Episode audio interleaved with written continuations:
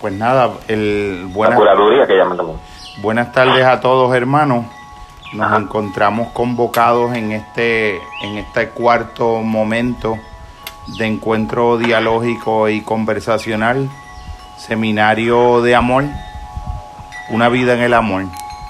Es el cuarto momento en que estamos eh, convocándonos en la mesa fraterna del diálogo, en el banquete de las ideas, problematizando el amor e intentando, eh, sin reducirlo a metodología, explorar posibles avenidas para eh, restaurar una práctica de la vida en el amor a partir de recuperar la, la reflexión en relación al tema del amor que es un tema legendario, pero a la misma vez fue quedando marginal dentro de los grandes espacios de discusión filosófica y científica, desapareció casi por completo como, como legítimo objeto científico, desapareció casi por completo como, como legítimo objeto contemplativo de la filosofía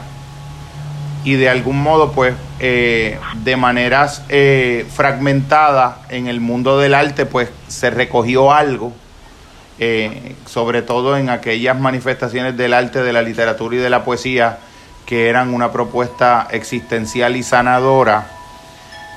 nosotros nos convocamos inicialmente, José, en relación a las figuras de Claudio Naranjo, es un psiquiatra chileno eh, recientemente transformado, eh, que es un, referente y alguien que esclareció y estableció eh, unos postulados en relación al amor que me parece que son análogos a decir cuando Juan Ponce de León descubrió la península de la Florida, pues jamás hubiese pensado que acababa de descubrir o pisar las tierras de un continente.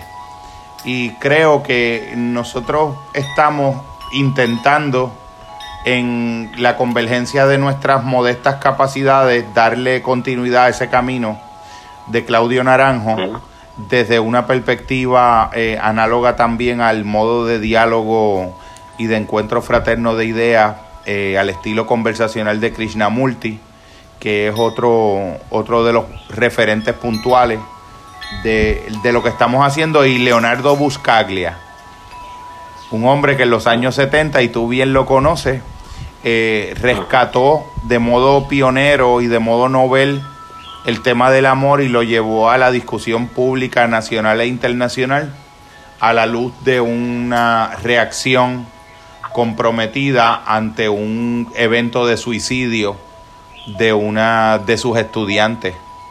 Cuando él planteó eh, la clase de amor, eh, se reían de él, eh, mucha gente lo aconsejaron que estaba poniendo en riesgo al insistir en legitimar ese tema epistemológica y socialmente, estaba poniendo de riesgo su carrera académica, que estaba en un doctorado recién comenzando.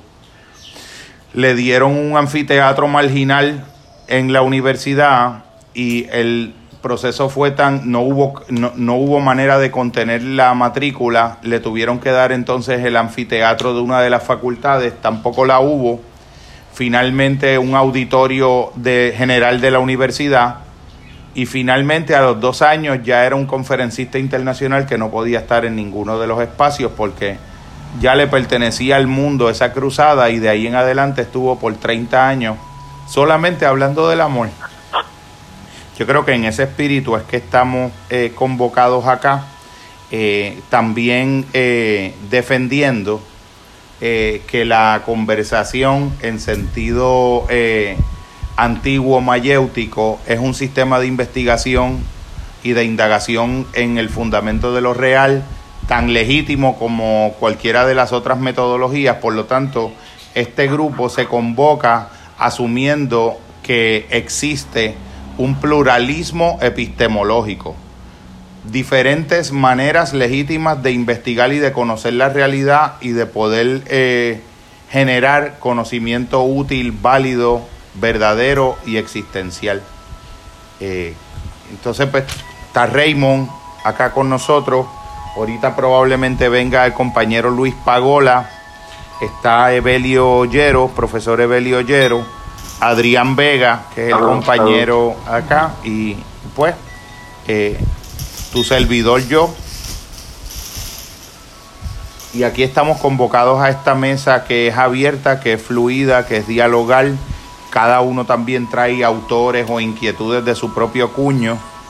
Eh, sobre todo, pues vamos también a, a tratar de elaborar un poco un, que esto se constituya como en un rito de conmemoración y de reivindicación del sentido de esta búsqueda de redimirnos a través de, de rescatar unas prácticas olvidadas que han desaparecido del horizonte de nuestra cultura, que son eh, las transformaciones que solamente pueden operar las energías del amor, sobre todo en, un, en, un, en una semana histórica y crucial para Puerto Rico, donde se ha puesto en evidencia una manifestación sistemática de la, de la verdadera radical crisis humanitaria que es una crisis del amor. De compañero.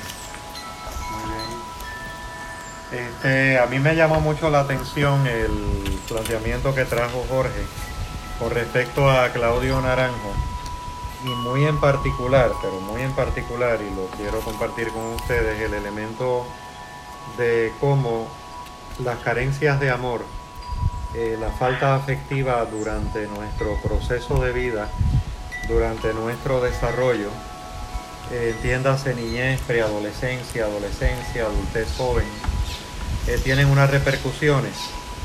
Y me dediqué a analizar con detenimiento, que está en YouTube, eh, un vídeo de Claudio Naranjo, ese gran psiquiatra que en la década de los 60 estuvo en California y que estuvo dentro de lo que se conoce como la psicología transpersonal.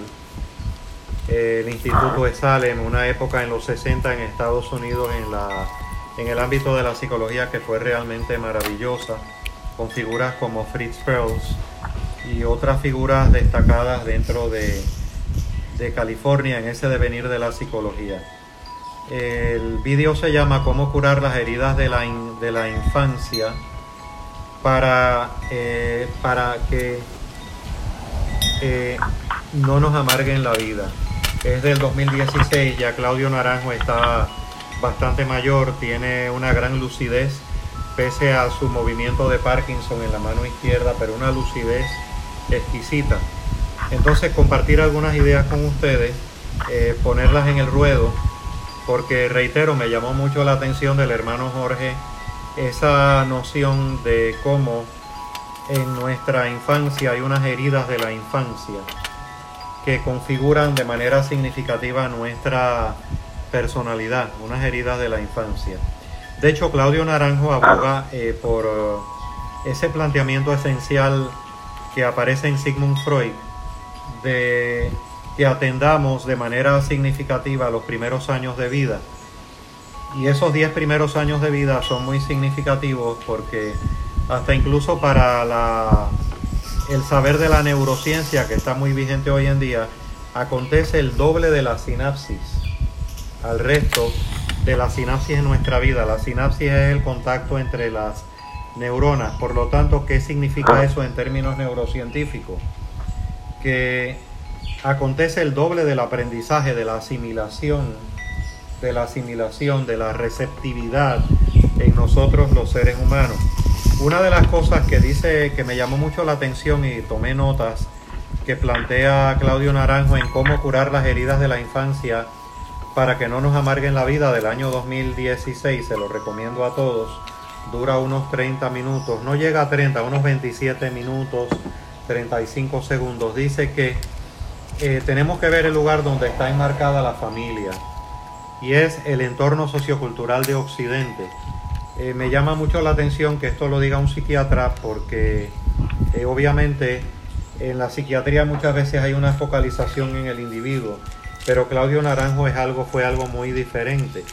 La familia está enmarcada en un entorno sociocultural y nuestro entorno sociocultural, trayendo a colación lo que trae Jorge con respecto a lo que ha acontecido, por ejemplo, con Keishla, eh, que en paz descanse en nuestro Puerto Rico, es un entorno sociocultural donde se, en Occidente, donde se valora la razón armada, como diría Raimundo Panicar. Eh, de hecho, tiene un libro Raimundo Panicar que se llama Desarme Cultural, Paz y Desarme Cultural. Pues estamos en el occidente de la razón armada vía el patriarcado, dice Claudio Naranjo.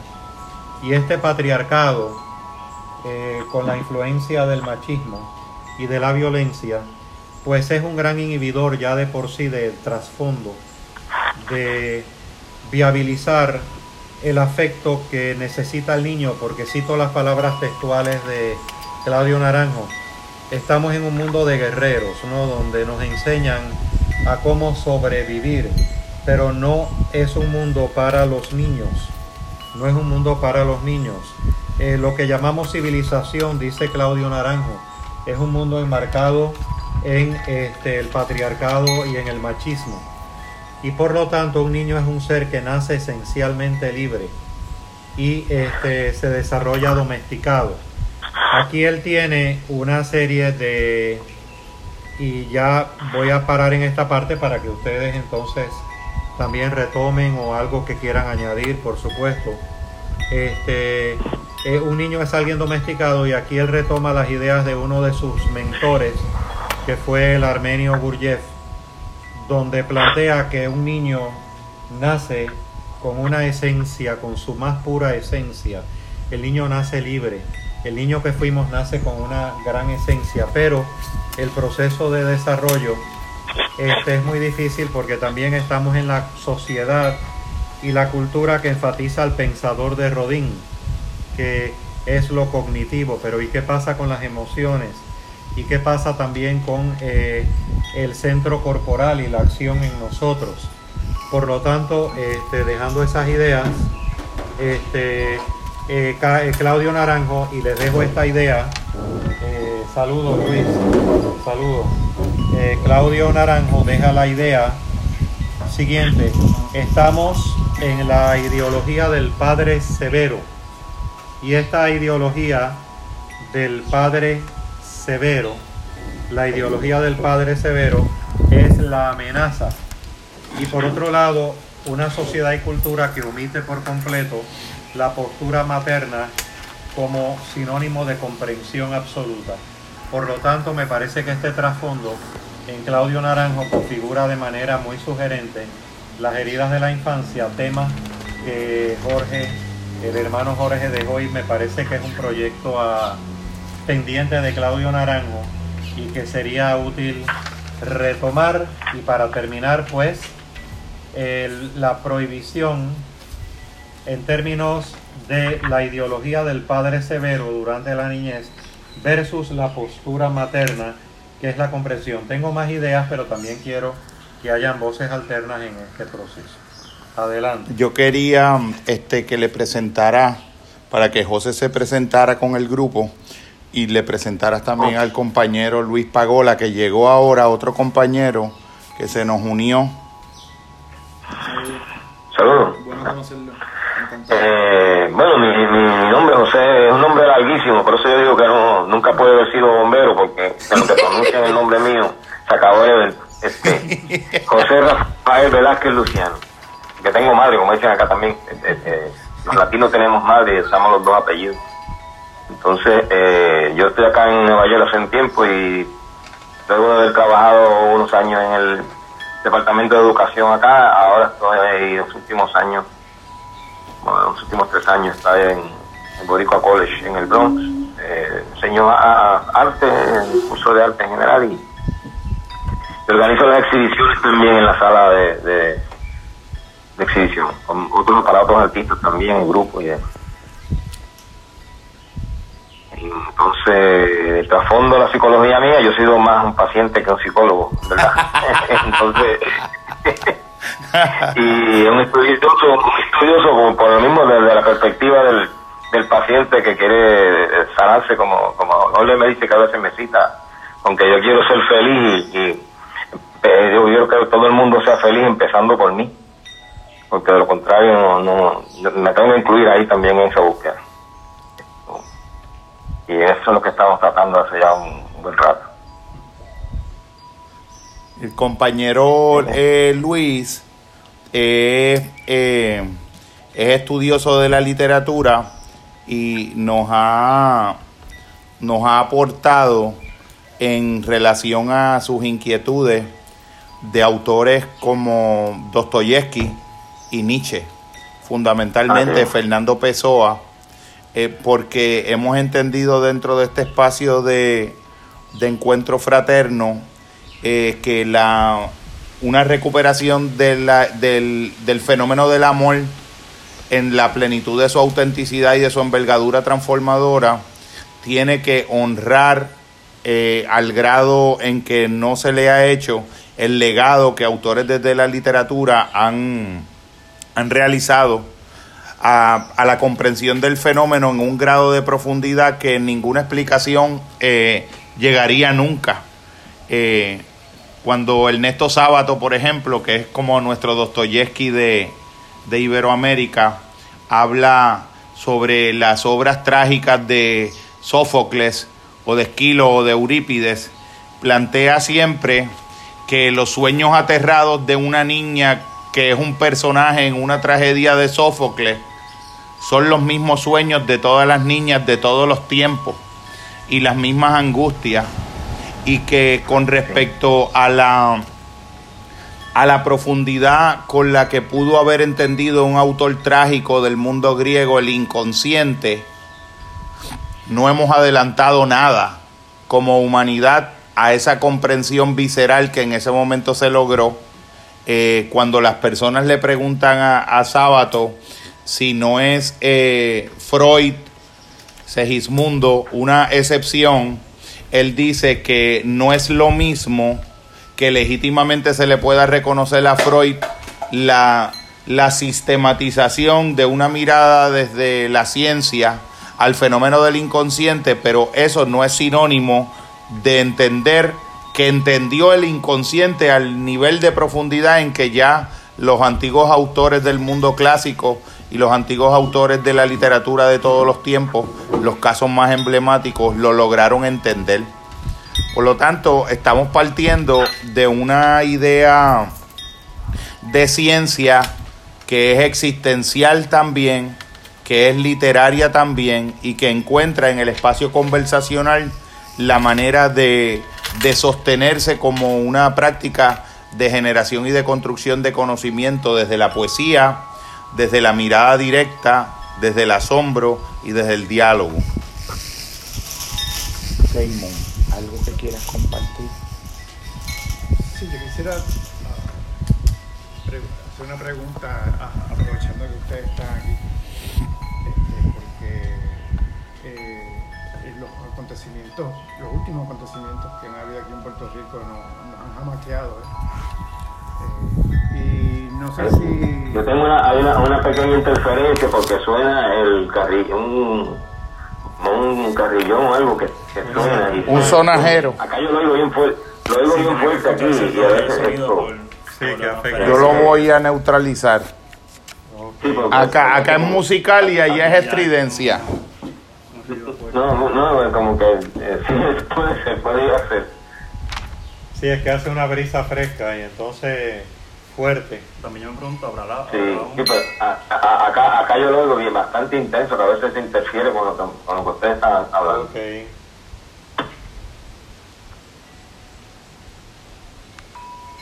Bueno, y quizás arriba es movible. Arriba lo puedes mover. Pensé que lo iba a sacar, pero si puedes atraparlo. Puedes, que tú eres más ágil que yo. Ah. Porque yo me puedo trepar, pero ¿de cómo me bajo después? Es como doblarme. Yo tengo problema con doblarme, incorporarme es lo del problema. doblarme se dobla cualquiera. Volverme a enderezar es el problema. Sí, volver a... ya, ya se eliminó, José. Gracias. Sí, seguro que sí. Raymond. Pues yo quisiera preguntarle, dejar la pregunta, hasta qué punto eh, el sistema socioeconómico, este materialismo puro, eh, nos ha llevado a, a lo que Nietzsche decía, el Dios está en crisis, el amor está en crisis. Este, ¿Cómo ustedes perciben esa crisis? Esa, eh, viene de, de, un, de una... El desierto está creciendo. Viene de, de, de ese, de un jamaquión a los, a los, a los, a los valores de la niñez, eh, ¿verdad? Es, es sugerente, eh, vu- vuelvo a traer el tema que trajo... No, no, no, no. Eh, sí, la noción de Nietzsche de Dios ha muerto o el desierto está creciendo. Este, a mí me llamó mucho la atención lo que ha traído Jorge, el proyecto de desarrollar esa noción de carencia de amor como un elemento indispensable para comprender nuestra falta de felicidad y nuestra falta de amor, ¿no? Esas carencias de amor en los primeros años. Para responder a tu pregunta, Raymond, o intentar responder a tu pregunta, eh, desde esta perspectiva de Claudio Naranjo y también desde mi, visión, eh, me llama mucho la atención en ese mismo vídeo que Claudio Naranjo plantea, que por ejemplo él vivió en el contexto de Estados Unidos de Norteamérica. Eh, no podemos generalizar, pero salvo grandes excepciones, vamos a decir, este, se da el fenómeno de en Estados Unidos de un supuesto énfasis muy marcado, al menos él lo vio en la década de los 60, un énfasis muy marcado supuestamente al valor de la niñez, como por ejemplo en Navidad, los regalos, los juguetes, los regalos de los juguetes el 25 de diciembre bajo el árbol y todo un énfasis en la niñez, pero él lo vio más como un elemento de carácter aparente, más que esencial, porque obviamente eh, la función del capital es este, Ah, eh, oferta y demanda, maximización de ganancias y disminuir costos. Por lo tanto, la aparente, sin obviar los elementos luminosos que puedan haber, porque sería injusto de mi parte no incluirlo, pero sin obviar los elementos luminosos que puedan haber, yo creo que esta intensificación del capital o del capitalismo, esta producción de mercancías para generar más mercancías, como le llamaba mi antiguo director de disertación, Walter Quintero, definiendo el capital, la producción de mercancías para generar más mercancías como modus operandi, eh, inhibe, eh, nos lleva a una cultura del tener, que es el lema, por ejemplo, de, de Eric Fromm. Ya en la década del 70, Eric Fromm escribe un libro que se llamó Cero Tener, el dilema de la sociedad contemporánea, porque ya estaba atisbando el peligro. Y curiosamente dicen muchos autores que es precisamente en la década de los 70 que comienza lo que se llama el fenómeno conocido como globalización, que algunos autores prefieren llamarle globalismo, más que globalización, porque como Ulrich Beck, porque globalismo, este autor holandés dice, debería llamarse globalismo, porque no es verdadera globalización. Si es verdadera globalización, en las universidades tendríamos un fabuloso intercambio cultural y estudiantil y de facultades. Este, también es un, un proceso de las grandes transnacionales de vender sus eh, productos y de establecer un orden más allá de los órdenes tradicionales de la modernidad.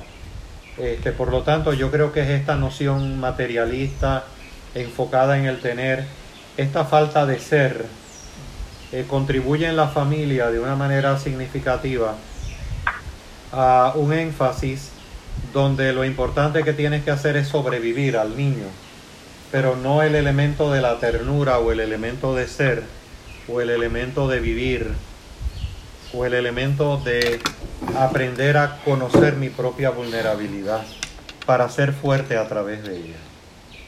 Yo quería com- comentar al... Ah, perdón.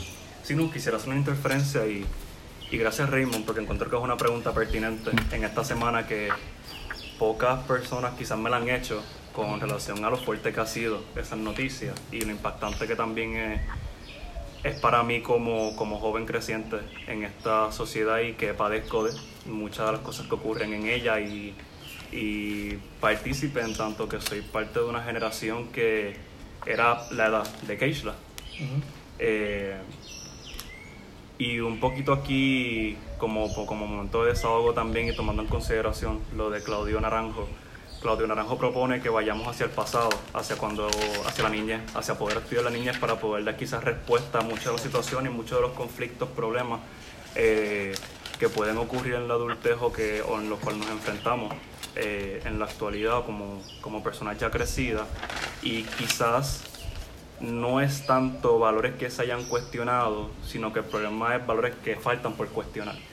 Y quizás en la sociedad puertorriqueña no es que Dios haya muerto, es que falta porque Dios muera.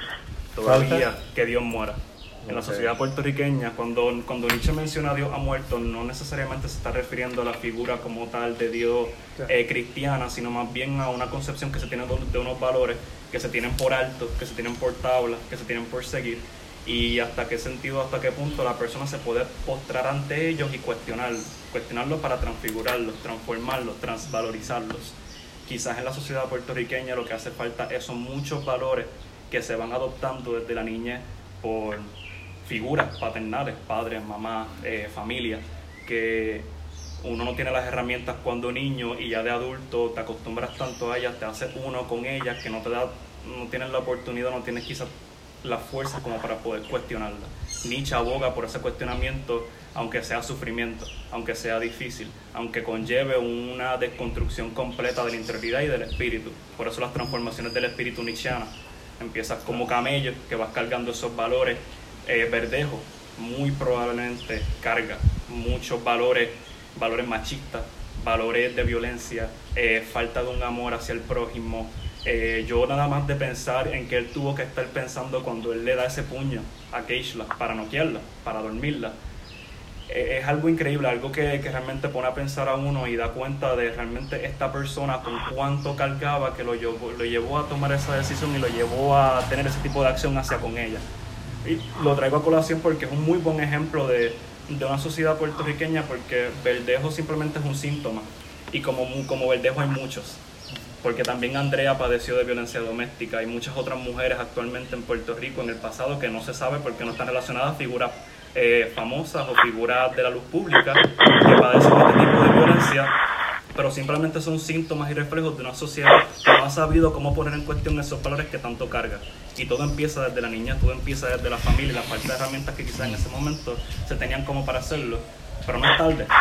No es tarde porque ya como adulto creciente tienes la fuerza y tienes la potestad como para tú poder agarrar esos valores, mirarlos de frente y saber y tener la, el respeto hacia ellos, la deferencia hacia ellos, pero también los ánimos de decir, ok, ¿qué tú haces de mí?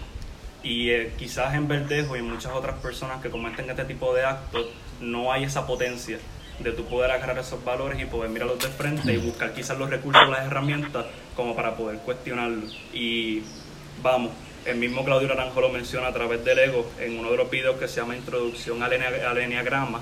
Eh, Claudio Naranjo define el ego, ego latín para ellos, el personaje que funciona para relacionarse con los demás. ¿Cómo era que Verdejo se relacionaba con el otro? ¿A través de qué vehículo? ¿A través de qué medida? ¿Cuál era su persona? ¿Qué es lo que él dejaba ver hacia los demás? Esa figura pública, boxeador eh, Keishla misma, mira cómo las personas, no todos, pero mira cómo hay personas que interpretan a Keishla, la chilla, la que jugó con el fuego y se quemó.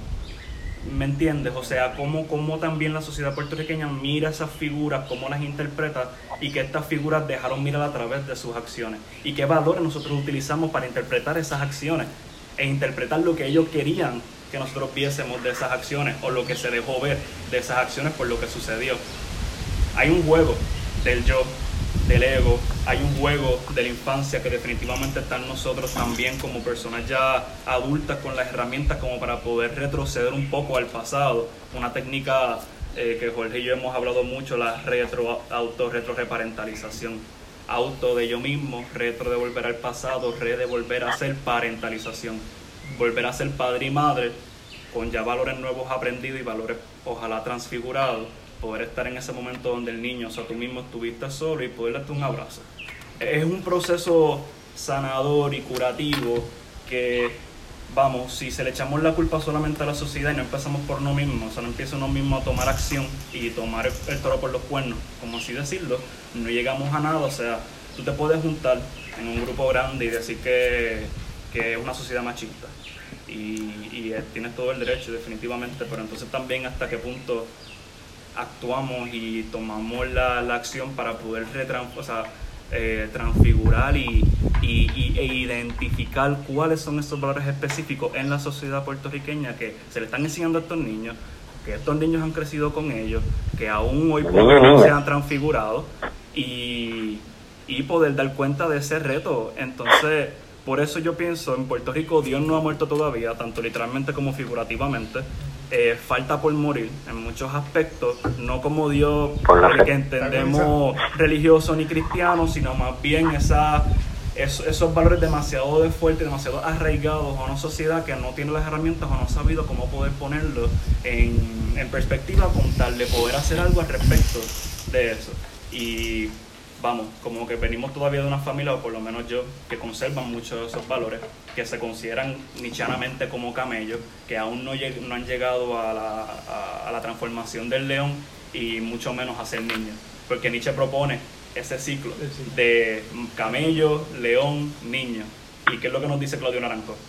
Una sociedad que ya no es niño, que, deberíamos volver a esa etapa donde hay inocencia, donde hay esa capacidad de amar incondicional, incondicionalmente, pero para tu amar incondicionalmente conlleva un proceso de, de tu luchar con muchos valores que te inhiben a tu poder dar cuenta, eh, a tu poder abrirte, a tu poder este, la, la autenticidad, este, la vulnerabilidad, Verdejo probablemente no se consideraba a sí mismo o no, no se sentía cómodo como para abrirse y compartir muchas de esas cosas que reprimía por dentro. Y es que cómo hacerlo si, si una sociedad te ve como el boxeador, como que tú eres el machito, como que tú eres el que das puño, como que tú eres el campeón, tú eres el que gana. Tú no puedes llorar, no puedes expresarte. Y quién quita que desde niño le enseñaron eso, desde niño le, tuvo que haber pasado mucho de esos sucesos. Así que pues, gracias por la invitación porque realmente sentía que tenía que expresar hacia con relación a, esas, eso, de Cage, la de Verdejo, y también traer un poco más de, de trasfondo y contexto hacia con Nietzsche y cuál es esa, esa famosa tan frase y tan infame de Nietzsche de que Dios ha muerto y, y la relación que tiene con la transvalorización y la relación que tiene la transvalorización con los valores que pues innatamente nos llevan inculcando desde chicos y cómo eso desde chicos pues conlleva lo de Claudio Naranjo y ese crecimiento hoy día que podemos dar cuenta de esos valores que nos enseñan desde chicos y cómo podemos transfigurarlo y cómo esos valores también forman el ego de que Claudio Naranjo habla de esa persona que nosotros proyectamos hacia el mundo exterior y cómo a través de ella pues juzgamos, nos juzgan y lamentablemente a veces llega al extremo donde suceden cosas como las que pasó lamentablemente con Keishla, que en paz descanse. Las dos, José, las dos observaciones fundamentales dentro de las muchas, porque Claudio es una figura eh, seminal en, en muchas vertientes y en muchas direcciones, pero los dos, eh, los dos grandes descubrimientos que no fueron definitivos, sino que descubrió hacia dónde se puede hallar un horizonte nuevo, fueron los siguientes.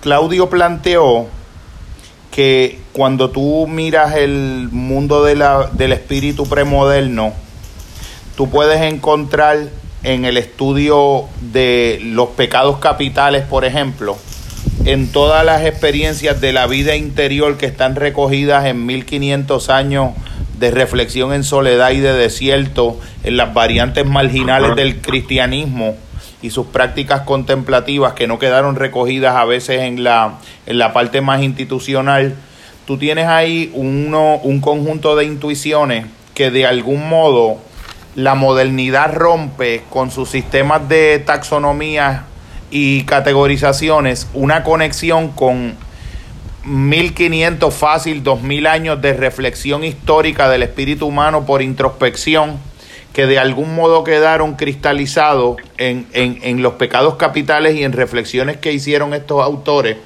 y que de alguna manera tú puedes, si sabes hacer ese cruce transdisciplinario y esa lectura antropológica de cómo nuestro mundo eh, de la ciencia psicológica taxonomiza eh, sus distinciones entre lo normal y lo enfermo, que tú puedes rastrear el origen de muchas psicopatologías en los modelos diagnósticos del presente a las antiguas enfermedades del alma y a lo que en la antigüedad se pensó en relación a, a, los padres del desierto. A los padres del desierto y a los pecados capitales. Y él eh, a través del el eneagrama es una de las herramientas donde se entiende que puede darse una conexión en donde tú puedas explorar una, una, una evaluación de la estructura de tu personalidad a la luz de cómo opera en ti lo que, lo que el ser humano sabe de lo que es la avaricia, cómo opera en ti lo que el ser humano ya sabe de lo que es la soberbia, cómo opera en ti de lo que el ser humano ya sabe de qué es la ira, la lujuria, la gula, y cómo, y cómo la sociedad contemporánea puede, puede ser diagnosticada desde un modo mucho más profundo si toma en cuenta esos antiguos saberes previos a la modernidad y los integra como en una lectura cruzada. El asunto del enneagrama, que es un sistema esotérico de interpretación de la personalidad antes de que la ciencia postulara la idea de la personalidad, pues resalta como uno de esos posibles caminos.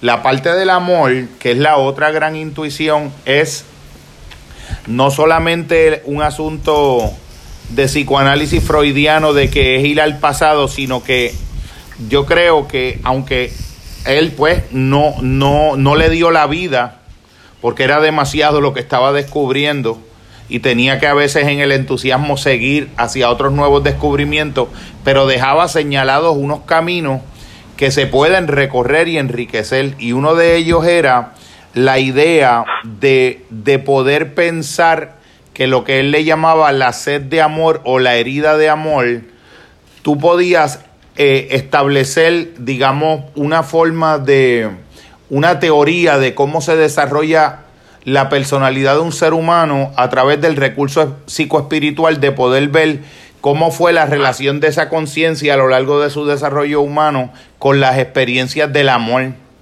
y la manera en que en cada momento el amor estuvo ausente o presente o las maneras en que en momentos posteriores esa herida de amor fue resalcida y sanada o transvalorada o redimida o no lo fue. Como una, como una especie de, ciencia forense del amor, digamos. Exactamente. Yo pienso que eh, el camino que Claudio señaló, pero que no pudo eh, investigar, explorar, expandir, y yo creo que eso es, eh, tenemos un horizonte pero precioso, es que el amor es un fenómeno de una complejidad, yo le llamo en, en uno de los ensayos, en el del amor, es una epistemología, es reivindicar el amor como un sistema, como una teoría del conocimiento, como una manera de mirar los fenómenos del desarrollo de la conciencia que pueden permitir que tú puedas hacer una un diagnóstico o levantar una teoría del desarrollo de la personalidad y del desarrollo de las patologías humanas en función del amor como el como un concepto matriz para poder hacer esa exploración, ese diagnóstico, como tú le llamas, eh, forense. Fíjate que ahí es una noción del amor sumamente robusta, es una noción del amor eh, eh, casi inefable, que se enriquece de muchos campos y es, una, es un fenómeno del amor anticapitalista por excelencia. cuando el compañero Raymond hacía la, la, sugerencia de en qué medida el elemento socioeconómico también enmarcaba todos estos procesos, eh, yo quería puntualizar que eh, el, el, amor, el amor que nosotros estamos intentando estudiar, conversar, convejer y construir en nuestras vidas es una apuesta anticapitalista por excelencia. El amor en su sentido más auténtico no puede no ser anticapitalista. La espiritualidad en su sentido más auténtico y más radical es una aventura anticapitalista por excelencia y por definición.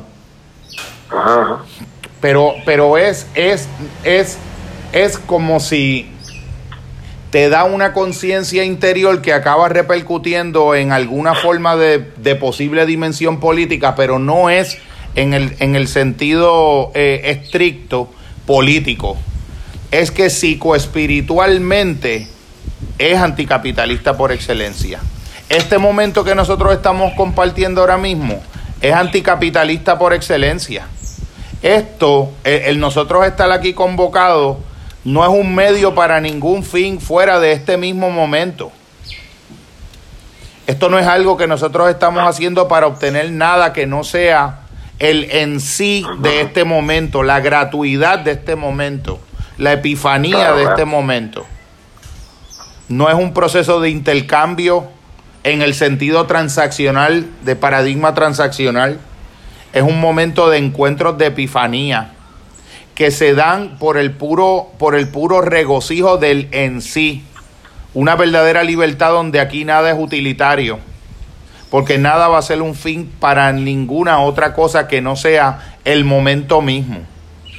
Yo, yo ahí hacía uso y recurso de un planteamiento de, de Epicteto que decía que el nivel más alto de la conciencia humana es cuando reconoce que la virtud es su propia recompensa y el vicio su propio castigo, porque nunca sería burdo reducirlo a un acto cuyo valor estuviera condicionado estrictamente a lo que acabase siendo el resultado, el desenlace, la objetivación manifiesta porque el propio en sí de la experiencia ya es la condición de su propio valor, su propio fundamento y su propio telos también, su propia orientación en el tiempo.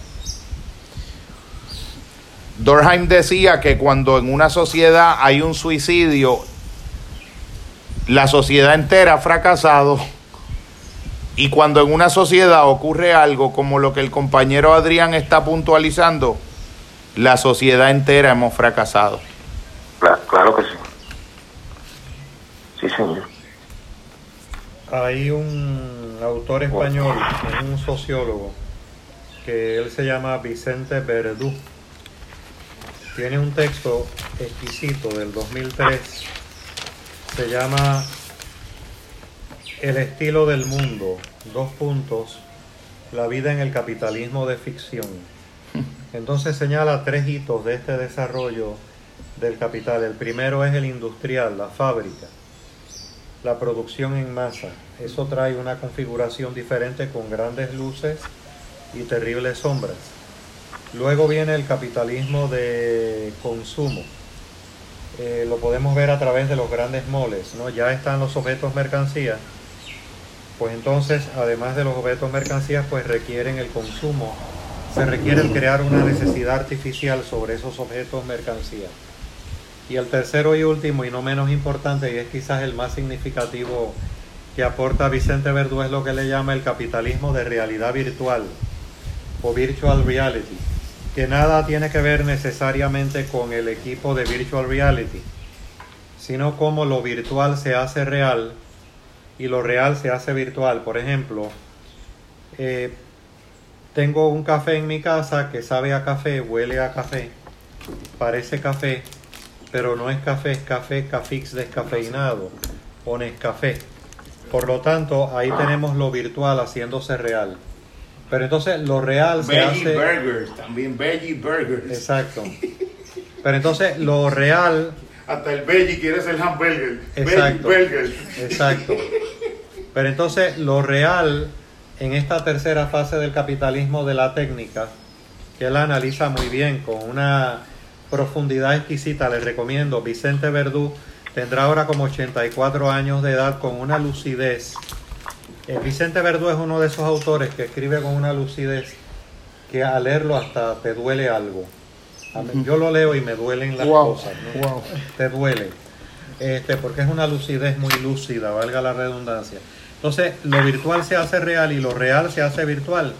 Por ejemplo, una película como Avatar, donde aparecen animales que no existen en la escala zoológica, pero en nuestra vista están. Entonces, eso explica por qué en un contexto muy técnico como el que yo estoy de universidad, en mi tiempo completo, este, hayan dos estudiantes discutiendo sobre quién tiene más valor, si Superman o Spider-Man.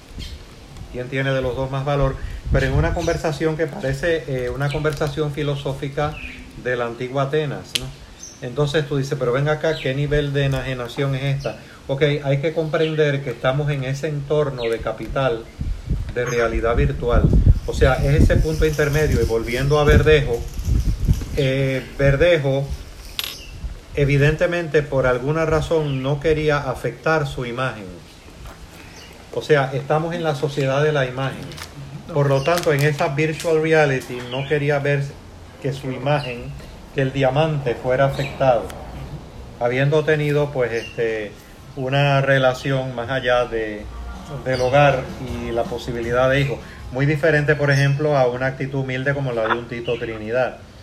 Entonces, ese contexto de virtual reality también es donde está aconteciendo el ámbito de la familia y donde hay también grandes obstáculos al amor porque se crea todo un mundo que eh, todo un mundo que no guarda relación con lo cotidiano real, con la realidad en sí misma, sino que es un elemento como yuxtapuesto, como algo, una ilusión añadida, ¿no? Una ilusión añadida y como decían los padres del desierto, este, cuando la luz de la mente se cinde de la luz del corazón, se separa, entonces se crea una virtualidad muy que puede ser muy dolorosa porque hay una virtualidad y esta idea no es mía, Jorge. Eh, la reproduzco de Mónica Caballé, una idea bellísima. Maravilla. Dice que cuando las ideas están unidas al corazón o la ilusión o la imaginación está unida al corazón, las posibilidades de soñar no solamente son infinitas, sino sumamente amorosas. Pero cuando se cinde la ilusión del corazón, entonces las, las realidades que se construyen pueden ser muy eh, laberínticas, horribles e infernales. La, el, dentro de lo de el compañero, no lo voy a, a, mencionar por su nombre, que ha sido eh, sujeto de el actor de reparto en un drama que en el fondo es también del capital y de la ideología. Fíjate que uno puede ver un, un vector entre el darwinismo social, pero reflejado en un ideal ideológicamente capitalista de el éxito a toda costa y la preservación de la imagen y la máscara del éxito a toda costa, aún a costa de lo que fuese. Es, es una manifestación dramática del, del utilitarismo de, del fin que justifica los medios, que en el fondo es un axioma del capital. El capital inherentemente es maquiavélico. El capital inherentemente subordina los, fines a los medios a los fines. El capital inherentemente desacraliza el carácter sagrado de la persona del otro que también hasta cierto punto la idea del amor es como una manera de recuperar, de comenzar la recuperación de una práctica nueva y diferente que devuelva, que restaure un sentido, vamos a llamarle post-nicheano de lo sagrado, un sentido donde, donde una manera caricaturesca, burguesa, eh, ideológica de un Dios caricatura, de un Dios máscara, muy, muy alejado de las vivencias y de los registros de, de resonancia conmovedora de los antiguos autores del desierto. De hecho, el compañero Luis, que está acá con nosotros, eh, mencionaba atinadamente en una conversación que tuvimos privada pasajes específicos en donde la genealogía de la moral Nietzsche parecía advertir una mención de excepción a cierto grupo de ascetas que representaban precisamente lo más alto y finado del espíritu humano. ¿Te acuerdas de, esa, ese elemento? Y pienso que en ese sentido la, estamos estudiando investigando también la contrapartida del amor, que es la apatía hacia el otro que genera el egoísmo un fenómeno que en ese mundo antiguo se llamó la filautia o filautía, que fue muy, muy, muy concienzudamente examinado en la soledad del desierto de, de, esta, de esta tradición del cristianismo eh, oriental y contemplativo. Luis, ¿tú querías compartir algo? Por ahora no. ¿Para que él... Por ahora no, este, Ok. pero sigamos conversando. Nada, también este para beneficio de del diálogo, ¿verdad? Este, José, no sé si has visto el enneagrama de, de Claudio Naranjo. ¿Tienes una imagen contigo sobre el enneagrama? Mm, No, no, tengo. No. Por- porque brevemente, ¿verdad? Te puedo dar como las características también para nosotros, para abordar en ellas, porque son bien, bien interesantes. Las características Ah, generales del, enneagra- del enneagrama, eh, cortesía de un video que Jorge nos mandó, introductorio, sobre el enneagrama, y pues tomó unos puntos claves que pueden darnos una idea eh, para empezar un poquito a abordar ese, ese enneagrama que, es muy sugerente. Eh, el enneagrama, te lo puedes imaginar, es un círculo. El círculo del enneagrama es la unidad. Lo entendía Claudio Naranjo como ese círculo unitario, que todo lo contiene y se conoce como la ley del uno.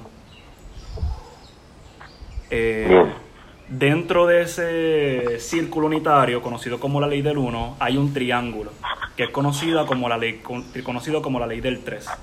Las líneas representan la ley del 7, unas líneas que están dentro del círculo y que intersectan al triángulo.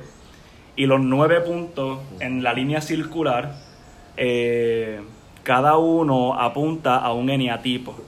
Cada eneatipo es conocido como las pasiones humanas. Así que tienes un círculo conocido como la ley 1, que es unitario. Adentro hay un triángulo con tres puntos. Ese triángulo es intersectado por otras líneas que son conocidas como este, la ley 7. Son siete líneas en total. Y cada línea termina apuntando a un punto específico de la línea del círculo. Y cada punto específico de la línea del círculo representa una pasión, que Claudio Naranjo conocía como el eneatipo. Eh, mencionan los sufís hacen uso del enneagrama para el desarrollo humano, para la búsqueda de uno mismo. Eh, así, cosas interesantes, por ejemplo, de la ley 3. Todo fenómeno, desde lo molecular hasta lo cósmico, es el resultado de la combinación de tres fuerzas diferentes. La fuerza positiva, que es la afirmación, la fuerza negativa, que es la negación, y la fuerza neutralizante, que es un tipo de reconciliación. Interesantemente, Claudio Naranjo menciona que la felicidad es eso mismo. La felicidad solo depende de un estado interior donde hay un tipo de reconciliación con un otro. Integrar los opuestos para concebirse como uno, como lo que yo soy realmente en mi interioridad. En mi interioridad. La unidad es posible si tras la confrontación entre el sí y el no aparece una tercera fuerza que reconcilia a los dos. Entonces pues menciona sobre el ego, que el, Claudio Naranjo lo define como el personaje que funciona para relacionarse con los demás, no es quien realmente soy. Eh, y hay unos conceptos interesantes muy, muy claves para el enneagrama y también para la teoría eh, un poco filosófica psiquiátrica de, de Claudio Naranjo. Él menciona, por ejemplo, la sabiduría organísmica. La, sabi- la sabiduría organísmica hace alusión a los instintos y a los impulsos. Eh, cosa que los antiguos y hasta la modernidad este, los filósofos trataban como de, de rechazar un poco, de mantener bajo control a través de la razón, el uso de la razón, como para poder suplantar este, los instintos y los impulsos del cuerpo humano. Eh, y cuando habla de los instintos bajo la sabiduría organísmica, eh, Claudio Naranjo está haciendo alusión a la conservación, a la sexualidad y a lo social. Esos son los instintos a los que él hace referencia, eh, y los impulsos también. ¿Lo pudieras mencionar de nuevo? Sí, eh, la sabiduría organísmica de Claudio Naranjo Sí, hace sí. referencia a los instintos y a los impulsos. Sí. Y los instintos son la conservación, lo sexual y lo social. Otro concepto importante para la filosofía de Claudio Naranjo es la neurosis. Neur- eh, Claudio Naranjo entiende por neurosis la desconexión de nuestro ser esencial, un miedo a la existencia. El ego es un ser, es un yo robotizado bien, bien parecido, haciendo alusión un poco a, a Anthony de Melo. Cuando Claro. famosamente en sus meditaciones, creo que cuarta y quinta de una llamada al amor, él hace alusión a cómo el ser es un tipo de robot que ha sido programado por la sociedad. Y pues hay una correlación bien interesante entre esos, entre esos dos autores. Eh, también otro concepto importante para el Enneagrama y para Claudio Naranjo es el carácter. Y él define el carácter como la máscara y la falsa personalidad.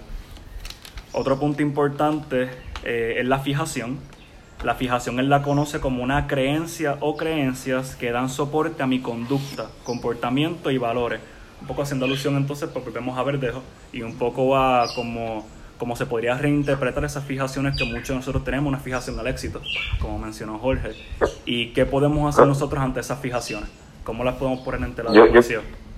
Quisiera hacer una observación, una antes de que eh, hasta ahora lo que hemos, se ha ido, hemos, eh, han ido conversando pues me, genera eh, preguntas y, y, cuestionamientos, porque hablamos del, del de Verdejo, pero es que él es parte de una familia, de una sociedad puertorriqueña que, es como un héroe, lo, lo que lo mencionaron, y, hasta donde también, pues, el, lado femenino de nuestra sociedad también está enfermo también en esa, en esa, en esa parte porque el, forma formado de un hogar una, estos, estos, machistas los que somos eh, parte de la sociedad nuestra caramba, eh, no salen de la nada, se forman en un hogar, en una, en una familia, tienen referencias, generalmente eh, pasan más tiempo con, con la madre que con los padres, en muchos casos. Una familia monoparental en un 80% donde la madre está criando al hijo y le está dando en el biberón el machismo. Yo estuve en, yo estuve buscando la ropa los otros días y la compañera que me, que me estaba sirviendo el, servicio de, de lavandería me mencionó explícitamente que esa niña se lo había buscado. Me rompió por dentro. Yo le dije, tú no, tú no tienes idea la, la, la magnitud lamentable de lo que tú estás diciendo y de lo que tú estás y de lo que está implícito en lo que tú estás diciendo. Porque tú estás reproduciendo en esa reacción y en ese apalabramiento toda la ideología del patriarcado que también está dentro de ti. Y es lo que tú estás diciendo, José. definitivamente, porque, porque sabes, es como un ídolo, pero es un ídolo también en el del hogar también, que lo que lo, que lo tiene, el, el, el, de los puertorriqueños que siguen el, la cosa esta de violencia del, deporte y demás. Porque y cuántas veces, eso no es la primera vez que surge estas desgracias. O sea, tenemos, lo, curioso es que en estos mismos días estaba en el Capitolio el cadáver de un individuo que mientras estuvo en la gobernación, aquí los niveles de criminalidad estuvieron de los más horrendos yo recuerdo que la gente decía, hay un periódico que el que tú lo exprimes así y bota sangre. Señores, entonces, de, esto para mucho... El vocero, el yo de niño, yo de niño escuchaba cuando en los que vendedores de periódico ambulantes, sangre, lo levantaban así, yo cinco o seis años yendo para la escuela. El vocero, tú sabes que lo vendían parlando sangre. Y, y para mí, José, la observación que tú has hecho sobre este otro eh, personaje. Promotor del patriarcado más, más, más, horror, más Que no lo voy a mencionar ni, no, ni por su nombre. Porque es, una, eh, eh, es una posición sumamente... Eh, a mí me toca demasiado de cerca ese personaje.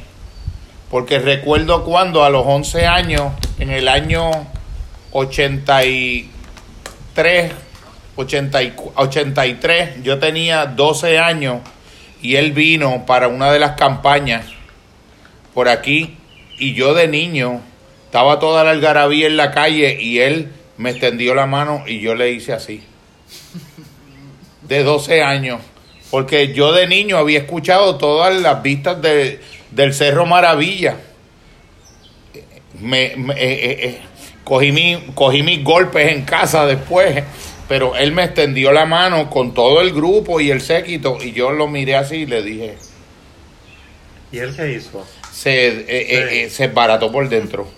Porque no, esa, esa, ese ser humano representa el, el, el arquetipo de alguien que nunca mostró arrepentimiento.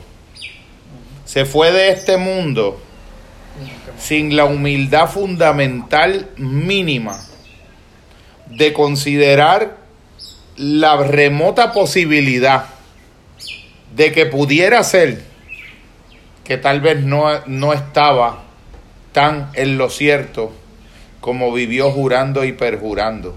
Fíjate que esa parte del alma, y yo creo que ahí uno llega a los estoicos también, cuando José, yo siempre suelo decir que a mí los estoicos me son más esclarecedores para la profundidad del problema del mal, que entiendo que es un problema aquí también fundamental y que he conversado acá con Evelio y con los compañeros muchas veces que entiendo que por su propia naturaleza antropológica, la psicología, como es entendida en nuestras sociedades, no puede rendir cuenta de la magnitud y la envergadura del fenómeno del mal.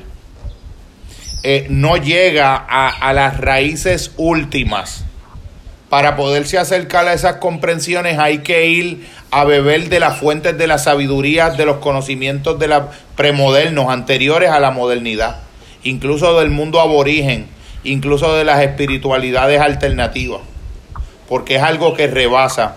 Y me parece que ese, eh, esa, esa persona, persona en el sentido etimológico griego de máscara, no de persona que pudo alcanzar la plenitud de su naturaleza humana porque se negó el, el, elemento fundamental que necesita un alma humana para poderse hacer persona, que es la humildad. La humildad como una capacidad epistemológica, como una virtud epistemológica y no moral, de poder tener un alma dispuesta a reconocer, llegado el momento, que el que pudiera estar equivocado es uno y con la, con la concomitante voluntad de enmienda que surge cuando eso. Para los estoicos, el mal ocurre cuando la voluntad se repliega sobre sí misma y elige de modo intencional, voluntario y explícito negarle el asentimiento a cualquier posible verdad que no sea la que la propia voluntad ha decidido para ella misma sin ningún tipo de apertura. Esa, esa comprensión de lo que es el fenómeno del mal, porque para ellos la voluntad tiene una autonomía con respecto a la razón, y es como decir que el alma humana tiene una potencia capaz de negarse lo real hasta los niveles últimos y respectivamente de todas las evidencias que te puedan ser presentadas a la consideración de tu parte racional en la dirección de lo contrario. Y ese ser humano encarnó una vida histórica que fracturó al país.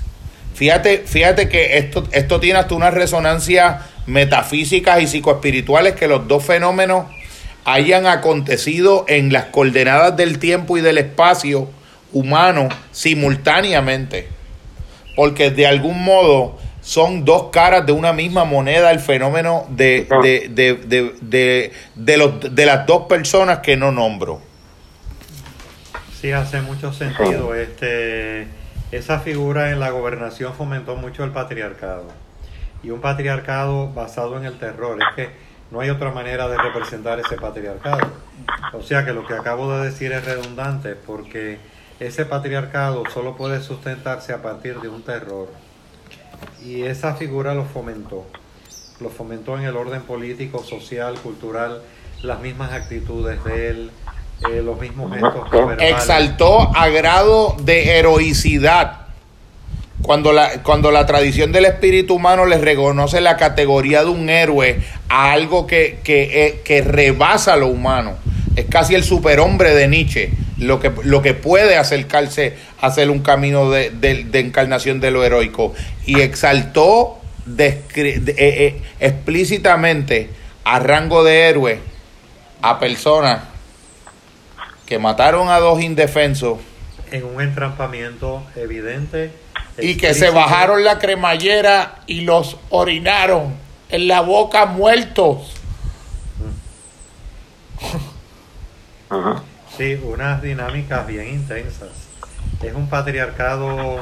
Eh, eh, estamos hablando, desafortunadamente, sin obviar las luminosidades de nuestra sombra colectiva y me siento ya parte integral de Puerto Rico. Salí de Cuba a los 10 años de edad. Tengo 60, pues he vivido más en Puerto Rico que en Cuba. Este, sin obviar los elementos luminosos también de nuestro Puerto Rico. Pero tenemos que precisamente una de la, uno de los maestros de Naranjo claves eran Gurjev. Gurjev era de la partida de la premisa de que en la medida en que profundizamos en nuestra sombra con el debido cuidado, no nos pase como eh, el mito de la cabeza de Medusa, eh, que con solo mirarnos nos aterra y nos destruye, sino mirarla de reojo. Pero trabajar con esa sombra es clave, porque en la medida en que vemos también las posibilidades más sombrías, podemos ver las más luminosas, que pueden haber como la posibilidad del amor. Esos seres luminosos de amor que ha tenido Puerto Rico como el maestro Cordero, donde tuvo una dedicación y fue un ser humano para los demás. Esas figuras eh, sencillas e imbuidas de humildad como un Rafael Hernández, donde cuando le preguntaron a este gran compositor de México, ¿cómo se llamaba? El gran que estuvo casado con María Félix. El ah, este, Agustín, Lara. Agustín Lara. Agustín Lara. Cuando le preguntaron a Agustín Lara cuál era el prototipo para él de un ejemplo de bolero, dijo que era Campanitas de Cristal. Entonces, es precisamente ahí es donde vemos en ese claro oscuro, ¿no? Vemos una dimensión eh, no atisbable o que no habíamos atisbado. Estamos muy inmersos en este proceso, el ser humano es él o ella más sus circunstancias, sin olvidar de que somos, de que es él o ella también. Pero estas circunstancias de virtual reality, eh, pues crean una especie de externalización, de horizontalidad, de banalidad, que no es fácil contrarrestar, requiere eh, un proceso eh, interno que no está exento de sufrimiento, pero que bien vale la pena, bien vale la pena, porque al cruzar estos infiernos al otro lado, hay luz al final del túnel, ¿no? Hay luz al final del túnel. Así que eh, en ese sentido, Claudio, Claudio Naranjo es muy interesante porque sitúa el contexto familiar. Y de hecho, Adrián, él plantea también esos tres centros que él mismo admite que son de Gurdjieff, el centro mental, el centro emocional, el centro instintivo o corporal, eh, donde la armonización de los tres es una clave poderosa para que pueda emerger una genuina voluntad anclada en en algo que nos excede, en algo que nos excede.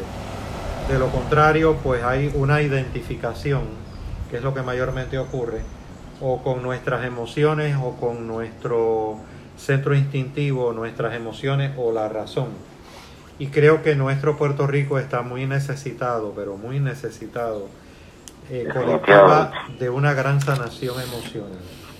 Una gran sanación emocional y esa sanación emocional entonces nos puede ayudar a vislumbrar cómo eh, proyectarnos con el rostro propio que tiene Puerto Rico hacia el ámbito, por ejemplo, de la esfera política, con creatividad, con elegancia, con autonomía propia, con un gran sentido de madurez. El compañero...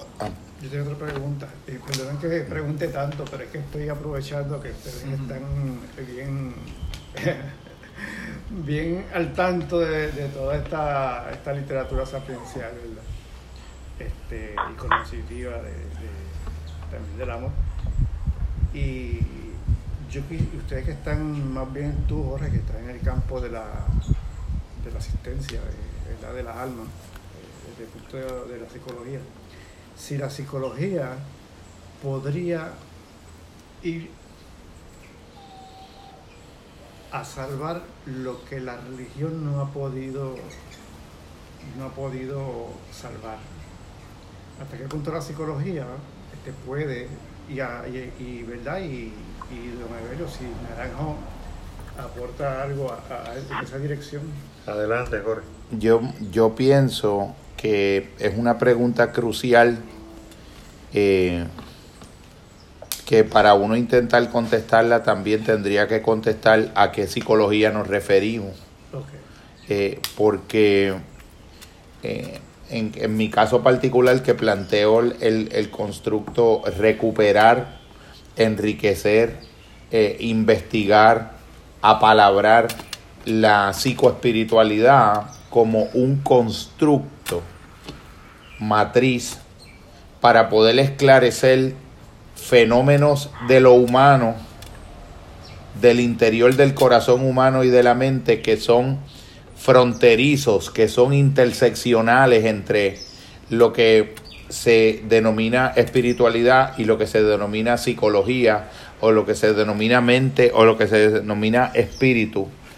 Yo creo que la palabra la palabra psicoespiritual o psicoespiritualidad eh, puede delimita o, o sugiere un campo de intersección y de encuentro donde en ese entrecruce si se realiza de un modo adecuado y fértil cada una de las disciplinas o de los campos de dominio que por separado son cada uno de esos sufijos, el de psicología o el de espiritualidad, pueden enriquecerse mutuamente y aportar en una convergencia, porque tampoco sería como decir que la psicología puede hacer lo que, lo que la religión eh, prometió sin poderlo cumplir, porque sería, sería pretencioso y probablemente eh,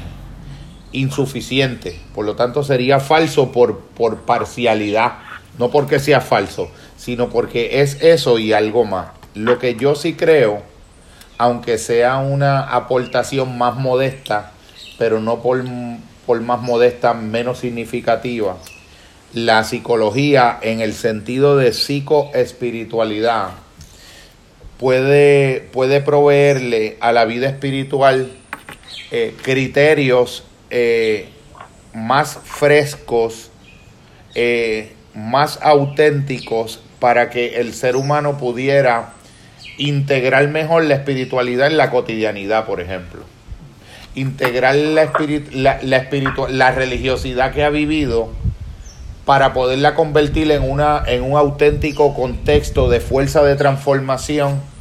La psicología como yo la entiendo y como la entendemos algunos, que es, hay que hacer la aclaración, es un modo altamente heterodoxo de entender la disciplina y es un modo marginal y minoritario, porque yo mismo, yo mismo me, me cuestiono el afán desmedido de la psicología de querer pretender ser ciencia y el estatuto de ciencia yo creo que la psicología es tan, tanto ciencia como algo que, no es ciencia también.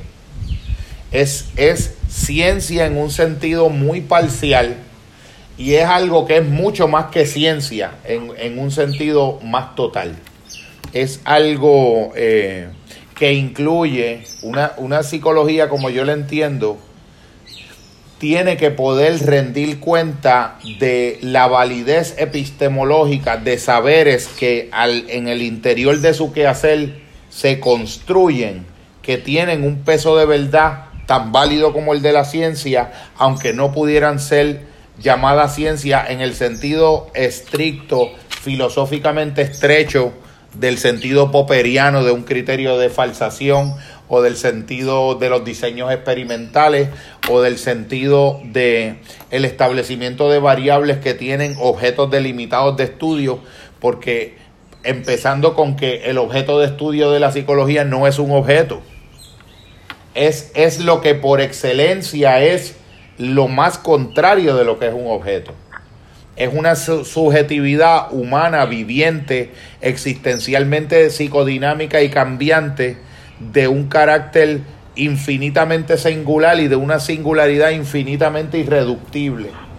Por lo tanto, la respuesta es que sí, que sí, la psicología si es entendida de un modo especialísimo y particularísimo, sí puede hacer enormes aportaciones en la espiritualidad de un ser humano, permitiéndole sobre todo esclarecer maneras de vivenciar la religiosidad de su predilección, y de la, y, de la de su mundo confesional de un modo más radicalmente auténtico. con una subjetividad que participe de un modo más integrativo de esa práctica.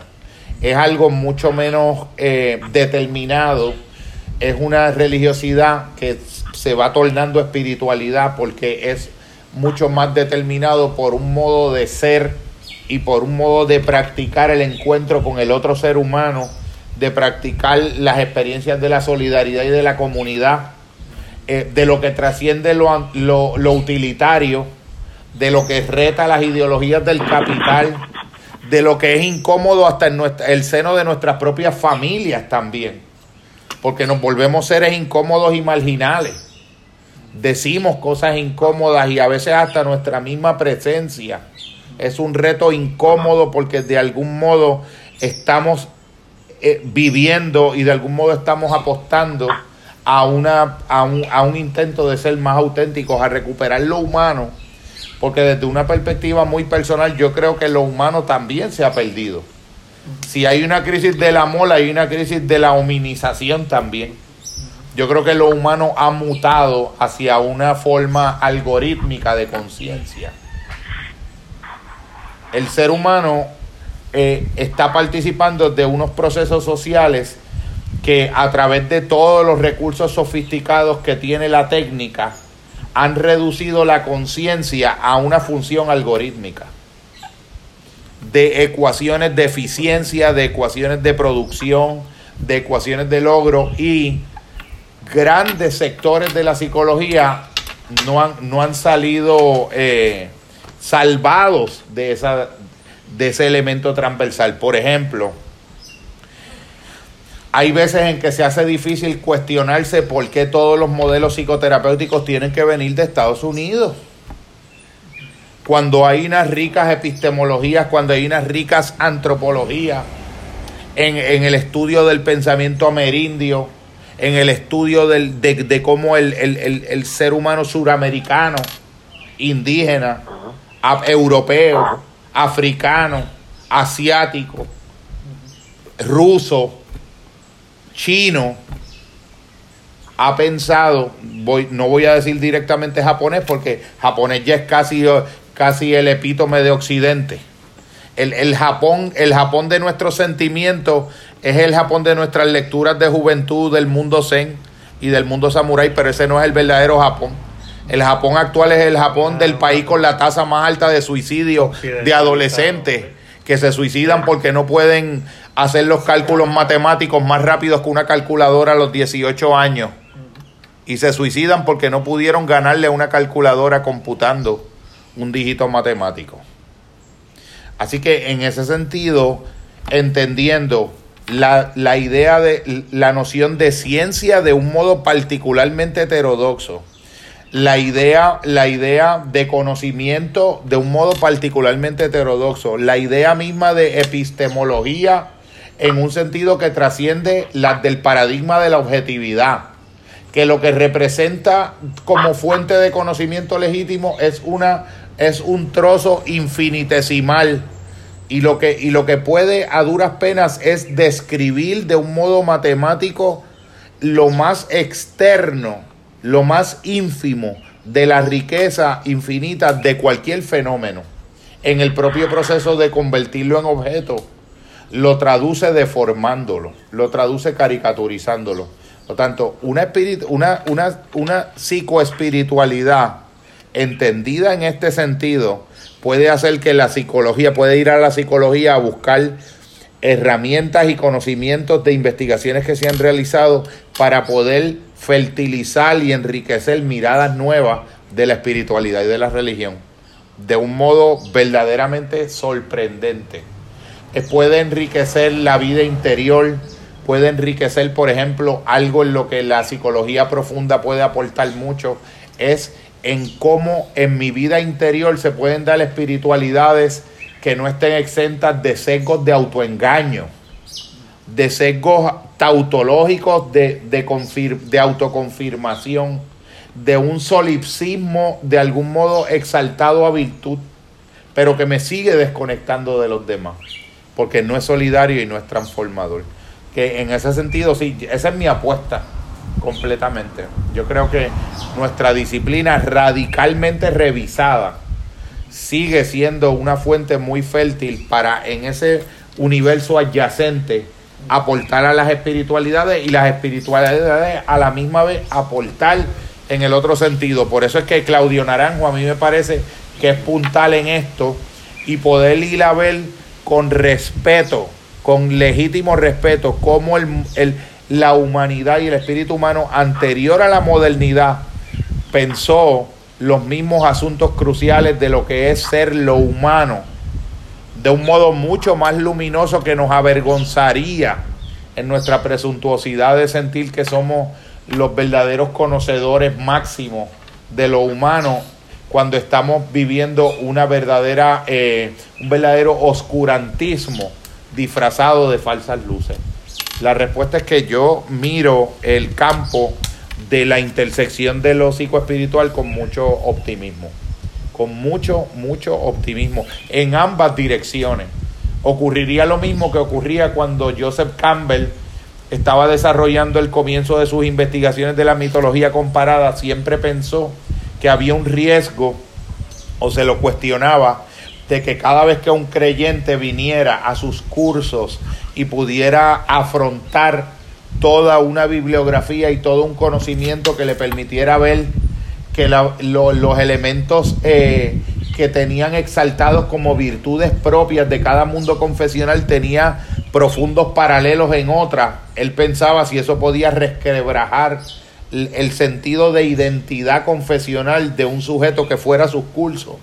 Y lo que encontró fue que ocurrió todo lo contrario un judío que fue a su curso aprendió, salió siendo un mejor judío, pero más auténtico y menos falso. Un cristiano salió siendo un mejor cristiano. Un agnóstico salió siendo un agnóstico mucho más cauteloso, más respetuoso. Porque también le fue reconocido que desde su agnosticismo también eso era una morfología de lo sagrado lo sagrado y lo santo se podía hacer presente en el agnosticismo de ese agnóstico también, que suelen ser seres profundamente solidarios y profundamente conectados con la naturaleza de una manera que el capitalismo hace imposible, incluso en supuestos creyentes. Coincido totalmente con los planteamientos que ha traído Jorge con respecto a un área de fascinación mía, la psicología. Eh, creo que puede haber un proceso de interrelación pluralista entre una autenticidad religiosa, cualquiera que sea esa autenticidad religiosa, y eh, la psicología y este, la psicoespiritualidad. Esa visión pluralista va a ser enriquecedora en las tres vertientes. Eh, hay un punto que me parece que hay veces que se ha planteado y que sería tal vez bueno discernir y es eh, cómo la espiritualidad puede estar presente en la religión, pero no necesariamente todo lo religioso es espiritual. Eh, en la medida en que lo religioso sea simple y llanamente un signo cultural, un signo de ideologías ajenas al propio proceso de lo religioso, entonces la religiosidad ha dejado de ser profundamente espiritual. Eh, pero la misma noción de religión viene del latín religare, que significa, mira qué frase más bella, volver a unirnos a la fuente de la vida en mayúscula. Volver a unirnos a la fuente de la vida, apelando a un elemento, apelando sobre todo al centro emocional. O sea, hay un lado luminoso de la religión en la medida en que la religión es transformadora y es espiritual. En la medida en que esa expresión religiosa deja de ser transformadora y deja de ser espiritual, en esa misma medida entonces es una religión sin espiritualidad y sin transformación. Por lo tanto, para mí, psicoespiritualidad, psicología, este, expresión religiosa, este, eh, tienen una gran interrelación dinámica.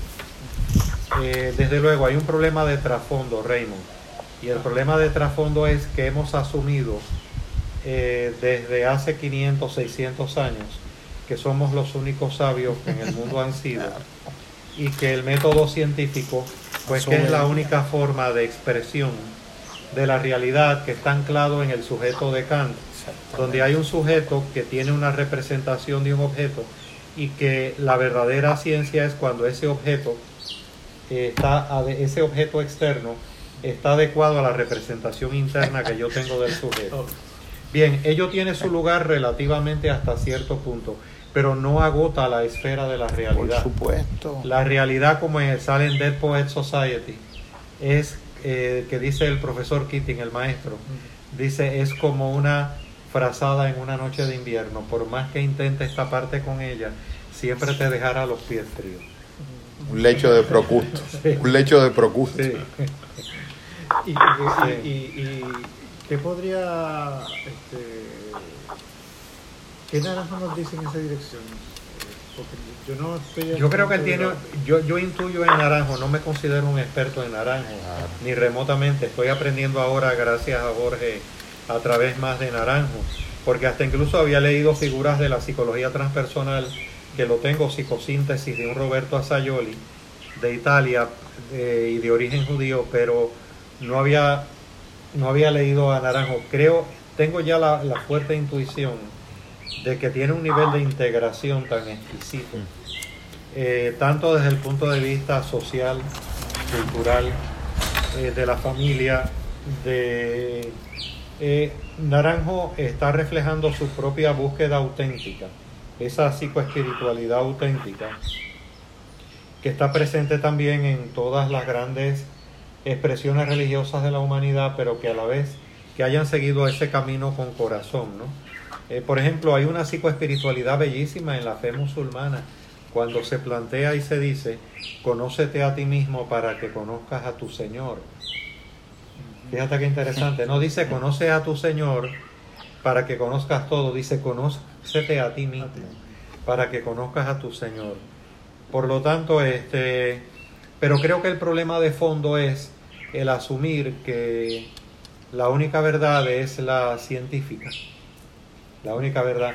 Este, a mí me da mucha gracia porque como me decía Walter Quinteros, mi antiguo director de, disertación, que era antropólogo además de psicólogo social, él decía que eh, si las personas en lo cotidiano, con el, dogma científico tan arraigado, supieran, por ejemplo, las, las, mentalidades de los científicos en el hito científico de la modernidad, un Isaac Newton, las mentalidades que tenía, por ejemplo, Isaac Newton escribía sobre alquimia. Entonces, eh, se quedarían este, patidifusas al ver que se le, se le iban a romper todos los esquemas. Y para Isaac Newton, su logro más grande no fue el descubrimiento de los principios matemáticos y del cálculo. Para él era su vida ética. Sugerente. Para él ese era su logro más grande. Su logro más grande, qué interesante. Qué interesante. Yo estoy, en, esa, Pero creo que hemos perdido esa riqueza por el, unidireccional discurso científico. O sea, el problema no es el discurso científico en sí mismo, es un gran aporte del humano eh, y tiene su lugar en la realidad, pero el problema radica en la monopolización de la verdad del discurso científico. Definitivamente. Eh, como si fuera tan, tan fácil aprender la verdad. Este, eh, eso no es posible. Se puede vivir se puede vivir dentro de la verdad, pero no aprender la verdad, que es diferente. Tiene su lugar, tiene su espacio. O sea, la adecuación de un objeto a la representación de un sujeto tiene su lugar, por ejemplo, en un contexto médico de operación.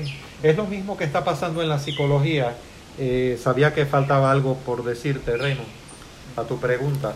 Lo que te describió Jorge que está pasando en la psicología es lo mismo que pasa, por ejemplo, que ahí tengo la fuerte intuición que tú estás muy familiarizado con el ámbito de la medicina tradicional. O sea, hay una visión reducida de ver la salud integral del ser humano, pues está pasando también en un cierto discurso psicológico, vamos a decir convencional, del establishment, pero eso pues pertenece a este desasosiego que tenemos en Occidente, que está muy presente y está muy marcado.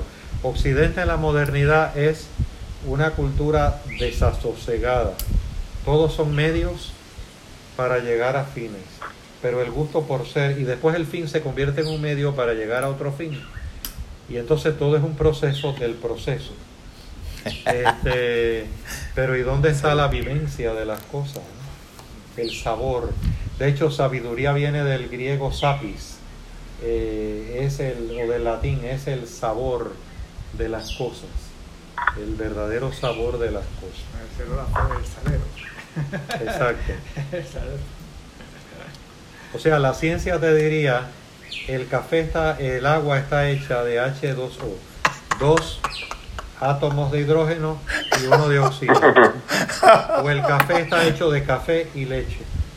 Pero entonces, como decía Heidegger, otra cosa es el sabor de la cafeidad del café. Esa es otra cosa. Que no es aprensible por el método científico que tiene su lugar, pero no es no es este al grado de que esa es la tesis de Gadamer, del filósofo Gadamer. O sea, hay un supuesto método exclusivo que puede producir un resultado. Chacho, no hay Y ese resultado es exclusivo. No hay forma. Este, Yo pienso que el mundo zen es bien esclarecedor Sí. con su fina Sí, ironía sí. Entre lo que es un conocimiento Sí. que, que te disocia, ese propio acto de conocer que objetiva te separa de lo que estás conociendo, te fractura, te escinde. Y entonces alguien está explicando una disertación doctoral sobre el agua y alguien sencillamente se toma el vaso de agua y sacia la sed. es mejor ver el rostro que conocer el nombre. Proverbios. Maravilla, Sí, sí. maravilla. Sí, porque el Zen es esa apelación directa inherente al budismo de ir a la fuente, a la fuente. Pero es curioso, precisamente la forma científica del mundo emana de ese anterior fundamento. Eh, es parte de la realidad, pero el problema es cuando una parte de la realidad quiere asumir toda la realidad. Entonces ahí ha empezado toda esa toxicidad en el discurso científico, en el discurso de la salud, en el discurso de las leyes, en el discurso de la, de la medicina, en, en los diversos saberes humanos. La fragmentación del Pues mientras más científicos seamos, más fragmentado es. este, supuestamente más genuinos somos en aprehensión con la realidad. Una vez un profesor se molestó mucho conmigo en la universidad porque él tenía esa visión. Y fue un gran amigo que en paz descanse, un profesor amigo mío de Venezuela. Pero entonces, este, él hablaba de fulano tiene un doctorado en matemáticas. Entonces yo fui irónico, le dije, ah, pues está más cerca de la realidad que nosotros. Este, me dijo, irónico. me dijo. Este, Qué bien, qué bien. Usted no les molesta que pregunte, ¿verdad? No, no, en Yo- absoluto. Porque lo que pasa es que No, no. estoy aprovechando. no, no, son preguntas muy sabias, muy sabias. eh, Están, eh, están empapados del. del- del Muy tema. sabias que nos sirven de espejo porque creo que es eso, Jorge. No creo que es un problema exclusivo en, nuestra en nuestro saber o disciplina. Ese trasfondo científico como epistemología exclusiva, monopolizante de la realidad, pues entonces no nos podemos salir de lo monopolizante porque lo demás sería supuestamente pseudocientífico. Por lo tanto, estaríamos siendo hergéticos de la realidad. Yo, yo creo que tanto, Sí. tanto Adrián como, como compañero Luis, Sí. Adrián y Luis me, me puntualizaron, creo que en un momento dado, cuando tú estabas haciendo eh, tu, tu ensayo de la, el nacimiento de la tragedia de Sí. Nietzsche, sí. y creo que apoyó el, compañero Luis también Sí. lo había eh, comentado de alguna manera, la reserva de Nietzsche con, con Sócrates eh, pudiera ser que de algún modo hubo un, una exacerbación desmesurada de la función del logos como una hermenéutica del mitos y de algún modo desnaturalizó al propio logos de su propia fuente originaria del propio mito. Es como una, eh, una Sí, sí. ciencia que se desconecta sí. de su origen de sapiencia, de algún modo fractura y, y yo creo que tal vez yo no llegaría al punto de decir Sócrates era otro sofista más, porque en unos momentos dados eh, Nietzsche eh, dentro de la euforia hasta lo sugiere. Sócrates hizo con la sabiduría lo que Pablo hizo con Cristo. Eh, hay planteamientos en esa dirección pero el, independientemente del grado en el que él lo diagnostica, el diagnóstico es certero. El diagnóstico es certero. El origen siempre presente de Jan Gebser del siglo XX, alemán. El origen siempre presente se llama el libro. Él se llamó Jan Gebser, Jan G-E-B-S-E-R. En el origen siempre presente, él plantea en esencia lo siguiente: la humanidad, sobre todo en el devenir de Occidente, claro, él mismo tiene la suficiente humildad de decir, miren, estas son unas taxonomías relativas, pero pueden ser orientadoras, ¿no? Como el dedo que apunta a la luna en el centro. Ok, eh, comenzamos con una mentalidad, este, eh, vino una etapa arcaica, que de hecho Wilber toma nociones de Gebser. Vino una mentalidad arcaica. La mentalidad arcaica era cuando teníamos una unión, una unión con el, en términos del devenir de Occidente, sobre todo el devenir de Occidente. Entiéndase Europa y América. Cuando teníamos una unión con el todo, una unión vivencial con el todo.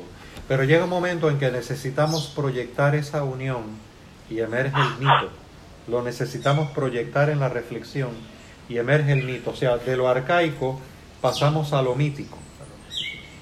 De lo mítico pasamos a un ámbito este, reflexivo, reflexivo.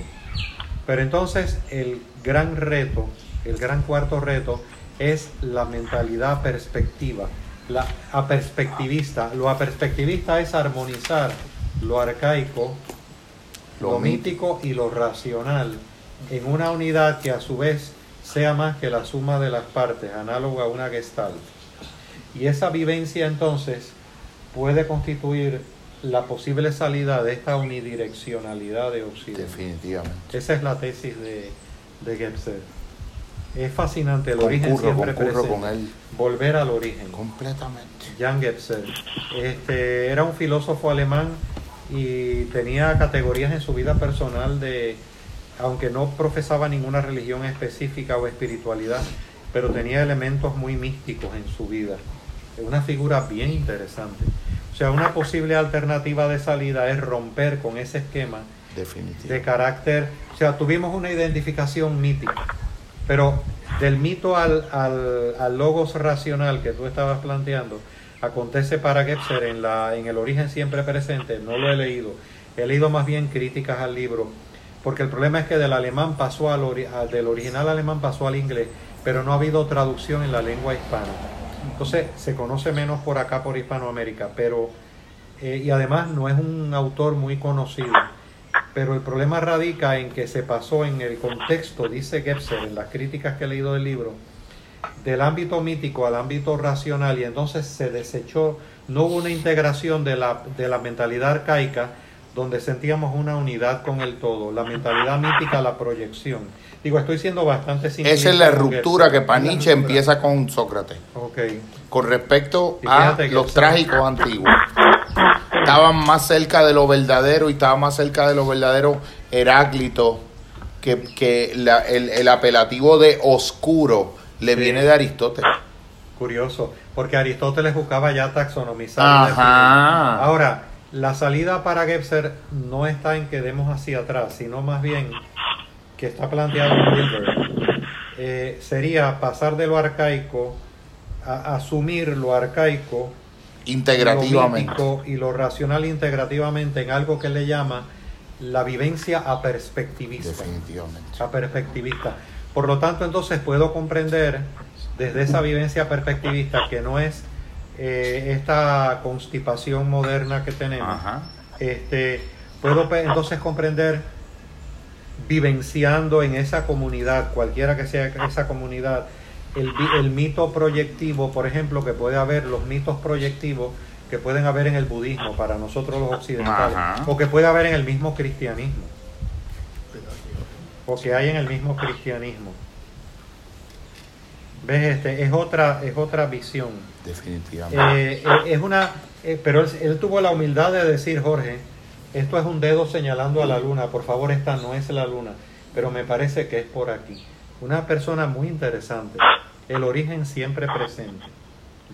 Yo creo que tanto Claudio Naranjo como Anthony de Melo, como Jiddu Krishnamurti, como Leonardo Felice Buscaglia, son cuatro, cuatro pilares de la arquitectura que estamos levantando y cada uno a su modo fue un, un dedo señalizador, un cursor que nos fue señalando a dónde mirar, pero pero que no nos estableció por adelantado lo que vamos a encontrar en este recorrido. Yo quería... Quiero hacer una pregunta, una pregunta, me gustaría una, o una observación en, relación a, a todas las, ¿verdad? Los, referentes que, ustedes han estado mencionando. ¿De qué manera esto nos podría, ¿verdad? Eh, ayudar o, la experiencia de ustedes también que me ayuden a mí a, ver de qué en qué modo todas estas referencias que, han, ido aflorando a medida en, la, conversación nos ayudarían a todos y especialmente a mí también que eh, cómo, cómo podemos ir, ir analizando ya o, creando un currículo posiblemente un currículo algo del colonialismo como, como una psicopatología porque porque es que esto esto es demasiado lo que estamos viviendo. Y cuándo le vamos a, meter mano a, ese monstruo que, nos está devorando ya desde, hace tanto tiempo. Mira, yo en lo que tú estás diciendo, José, que a mí me parece que es atinadísimo, es, muy análogo a una, o, muy convergente a una tesis que yo vengo sosteniendo desde desde el 2018 cuando la presenté en el Conservatorio de Música en un simposio de neurociencia. Y la, hipótesis que sostengo en relación al egoísmo eh, es eh, directamente extrapolable al fenómeno del colonialismo porque es un fenómeno de masificación del egoísmo también. Yo, yo planteo, José, que el egoísmo es la única psicopatología que todos los manuales de diagnóstico y tratamiento de la psicología ha dejado fuera. Es una omisión culposa que de algún modo denuncia el, el elemento ideológico que acompaña ese propio proceso de taxonomía. Para mí, en mi apuesta al porvenir, cuando los pensadores del futuro piensen en 200, 300, 400 años, este momento histórico, uno de los elementos antropológicos que le va a, llamar la atención de modo sobresaliente es cómo nosotros fuimos una sociedad, eh, como inmejorablemente lo plantea el poeta eh, Eric Landrón, que hemos hecho del egoísmo una virtud, de la avaricia una misión de vida, de la eh, competencia a la convivencia y de la euforia a la felicidad.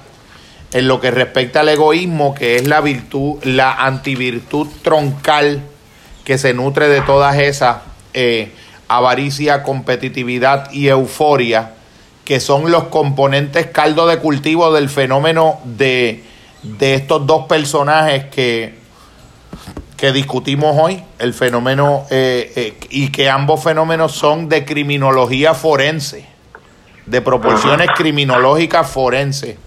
Yo, yo entiendo que eh, nuestro momento histórico no, no ha subrayado suficientemente que el egoísmo es un estado esquizofrénico de la conciencia. El egoísmo es una psicopatología más severa que la conciencia o que el, el trastorno esquizoafectivo que tiene que combina los componentes más, más eh, destructivos de la psicopatología de los, de los trastornos bipolares con los componentes más destructivos de la esquizofrenia en sí. El egoísmo es una psicopatología más severa que cualquier trastorno esquizofrénico o de carácter esquizoafectivo y nosotros somos una sociedad que elevó a virtud una enfermedad mental. Yo estoy convencido de esto. Y estoy tan y tan convencido que cuando hice esa presentación eh, no fui invitado nuevamente a palabrar porque tal vez el destino era que estuviera hablando del, de las dendritas, de los axones y de la poda neuronal que ocurre en el proceso de mielinización de la corteza prefrontal cuando a los 25 años el cerebro anatómica y funcionalmente alcanza su mayoría de edad, entre comillas, pero la mente que opera al interior de ese cerebro sigue siendo adolescente en ese cerebro orgánicamente adulto toda la vida hasta la muerte, que es la tesis que yo sostuve en ese momento, que me trajo como consecuencia que no volví a hablar en un foro análogo de eso, pero eh, sigo sigo trabajándolo. Yo creo que el fenómeno del colonialismo a Puerto Rico le hace falta los Albert Memi de Puerto Rico, los Fran Fanon de Puerto Rico. La, la historia, la historia de la, de la, de la psicopatología que tiene eh, en el colonialismo su, su fuente matriz. El colonialismo es una fuente de espectros de enfermedades que no han sido estudiadas que no han sido genuinamente investigadas. Por ejemplo, en Puerto Rico, la, el, fenómeno eh, que investigó el conductismo en la variante de Martin Seligman, antes de que él fuera el, el portavoz de la llamada psicología positiva, estudió un fenómeno que se llamó la indefensión aprendida.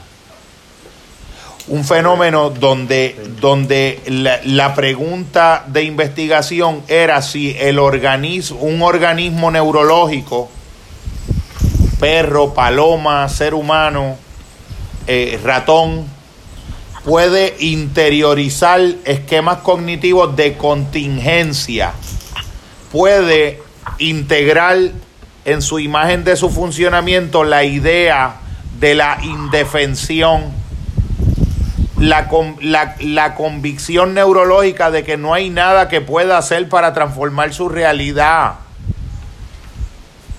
Como producto de que ninguno de sus comportamientos experimentalmente, en un diseño experimental, ninguno de sus comportamientos consistentemente le permite una predicción de un posible resultado que de algún modo incentive y retroalimente un movimiento hacia un logro fundado en un sentido de que tienes en tu interior un sentido de agencia, de que tú convencidamente en tus emociones y en tu psiquismo sientes que tú, que tú puedes hacer algo para transformar tu realidad. Muy, pues, esclarecedor lo que tú estás trayendo. Eh, Puerto Rico es un proyecto masivo de indefensión aprendida es lo que yo eh, eh, es lo que esos estudios que se hacían con perros, con palomas, con ratones, si tú los llevas a una escala, a, la manera en que el colonialismo lo llevó en Puerto Rico a esta escala masiva, es un ámbito de investigación casi. Puerto Rico no tiene un solo curso de psicología política en un programa graduado, un solo curso. Cuando José Ignacio Martín Baró, que fue un psicólogo social legendario, que Evelio es de los pocos catedráticos en Puerto Rico, que, está incluyendo en sus sílabos y en los autores que son tutelares el estudio de autores como José Ignacio Martín Baró, un sacerdote jesuita que fue uno de los, de los, de los finados por el régimen de, de la derecha en El Salvador, cuando vino a Puerto Rico, dijo que un psicólogo que no reconozca la lucha de clases como un componente inherente del, del sufrimiento del paciente que llega a su consultorio es un psicólogo enajenado. Dime tú la magnitud de ese planteamiento ya en los 70 y en los años 80. Eso cayó en el olvido. Eso cayó en el olvido. Yo recuerdo, en algún momento, perdona que interrumpa, porque es que me, me trae memoria de, de, de, conversaciones anteriores, ya desde mucho tiempo atrás, que yo, yo creo que está contigo le voy a comentar una vez, Jorge, que, que yo decía, que me dio en broma y me dio en serio también, tal vez más en serio que en broma, porque decía, caramba, pero si en Puerto Rico nos hemos acostumbrado a, 500, 600, hasta mil asesinatos todos los años, a las balas perdidas, las campañas de las balas perdidas, que hasta un hijo mío fue, fue, fue eh, herido en, una, en, en, un, en unas navidades por una bala perdida.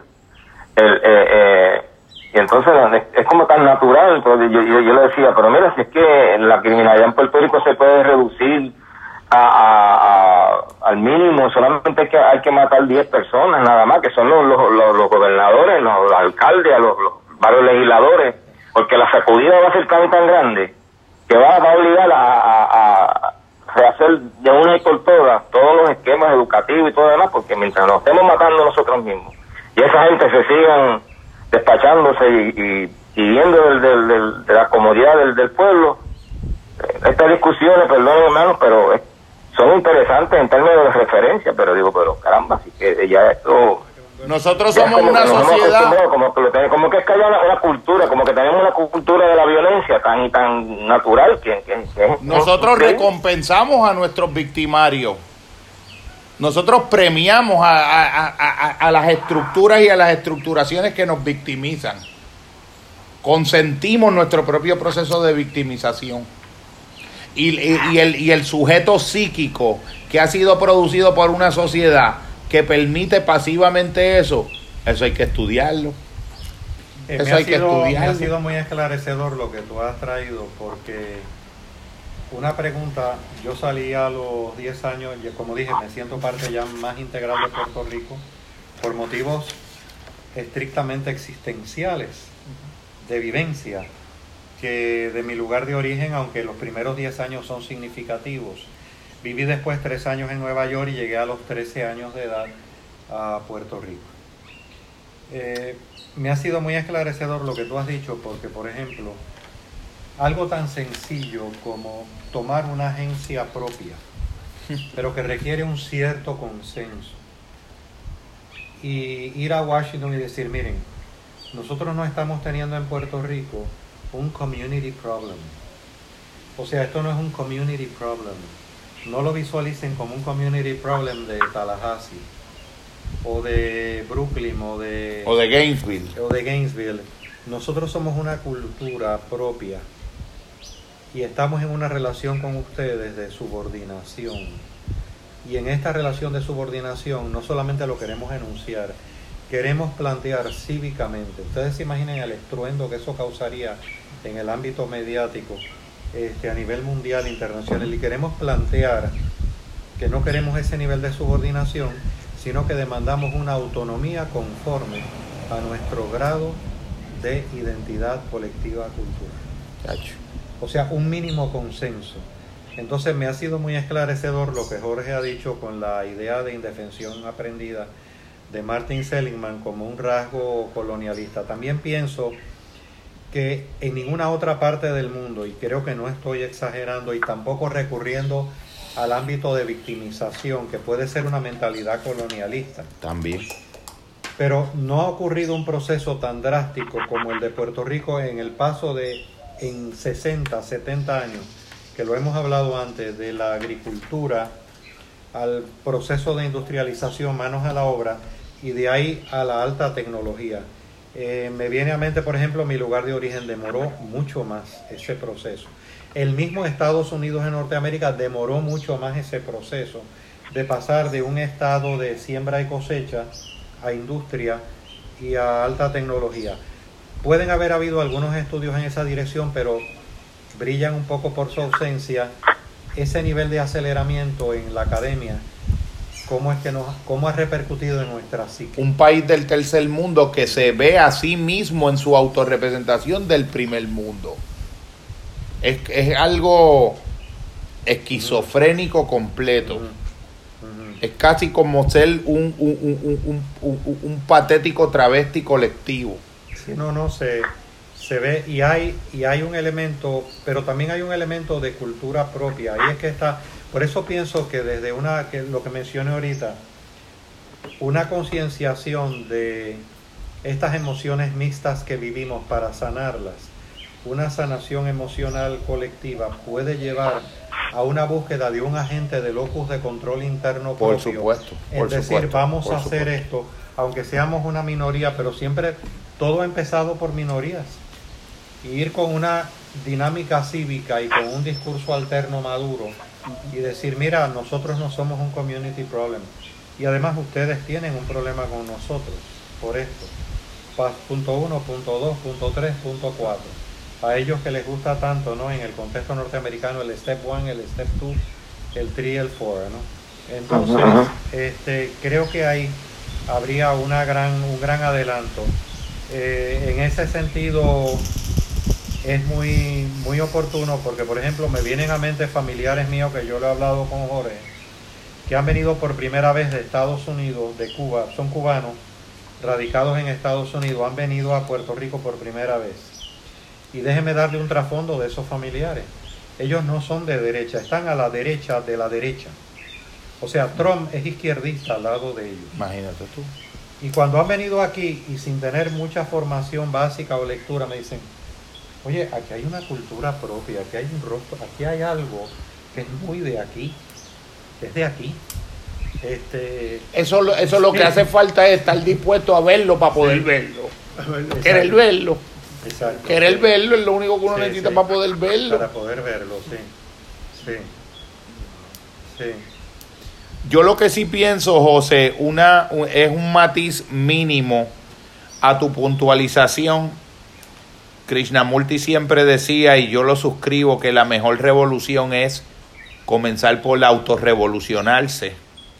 Y yo pienso que, que aun cuando las conciencias que nosotros estamos cultivando en nuestras subjetividades particulares y en los campos intersubjetivos en los que nos desenvolvemos y vamos emanando, no tengan una repercusión directa, constatable, de carácter sociológicamente objetivado, no, no les resta, porque estamos planteando que la virtud es su propia recompensa.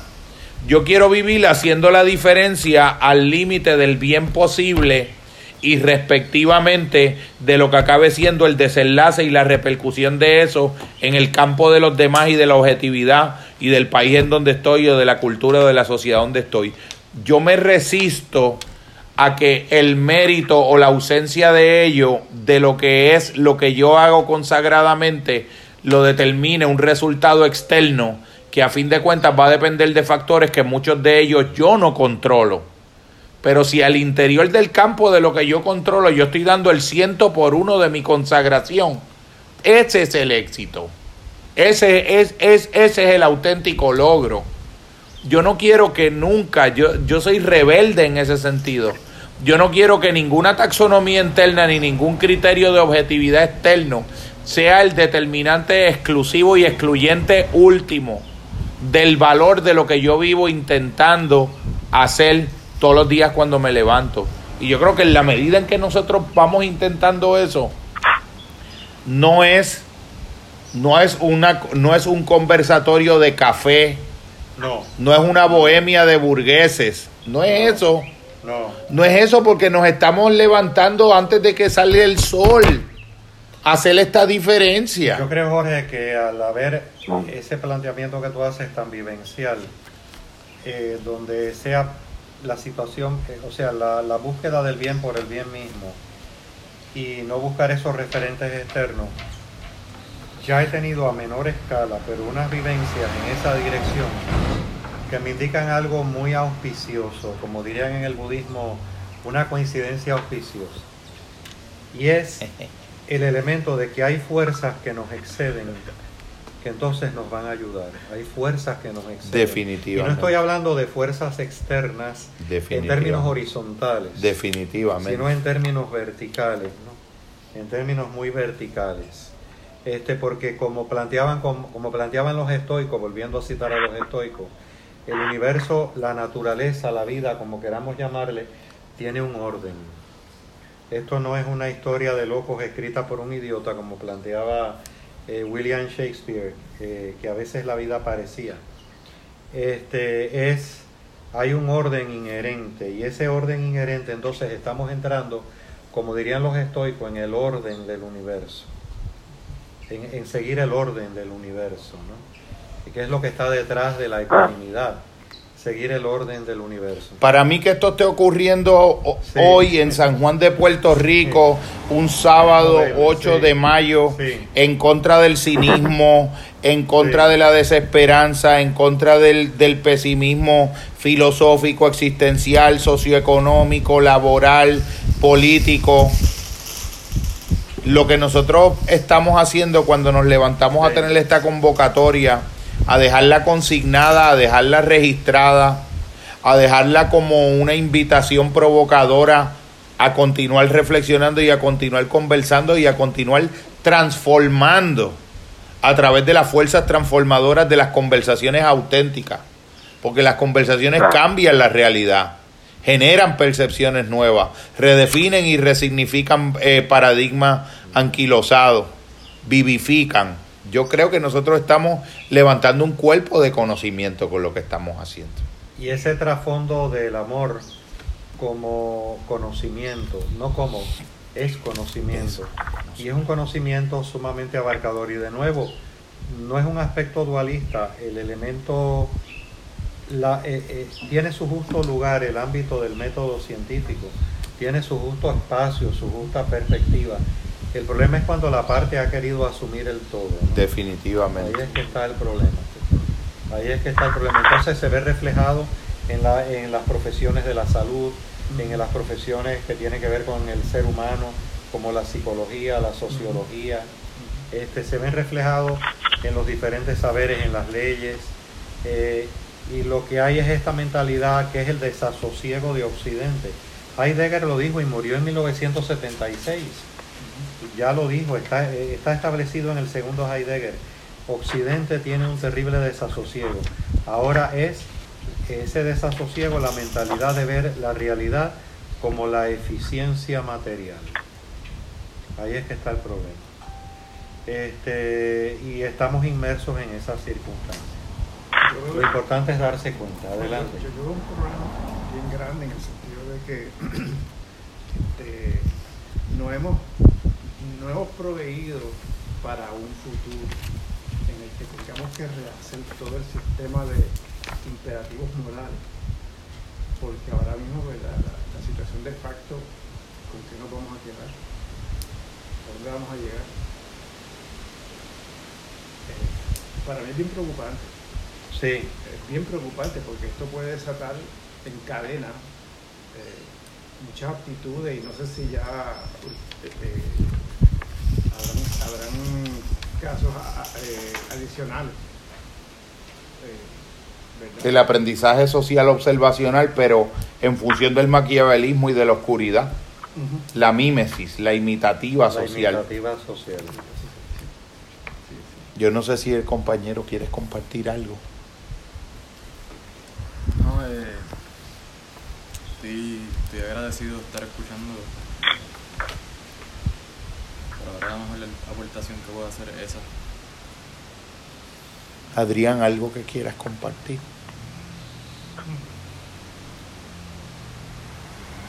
Realmente me, encantó la pregunta de Raymond hacia con la psicología y si podía quizás traer una solución. Eh. Lo, lo, la hice cuestión de, de, saber, porque yo no. Sí, no, no. Y...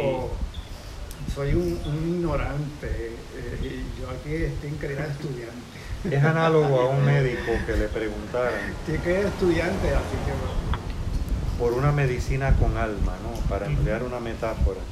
O sea, un médico que pueda ver la dimensión espiritual o la dimensión psicológica de un problema de salud física. Definitivamente. Es un médico muy diferente a un médico que piensa que escinde su modelo médico de lo social o psicológico o espiritual.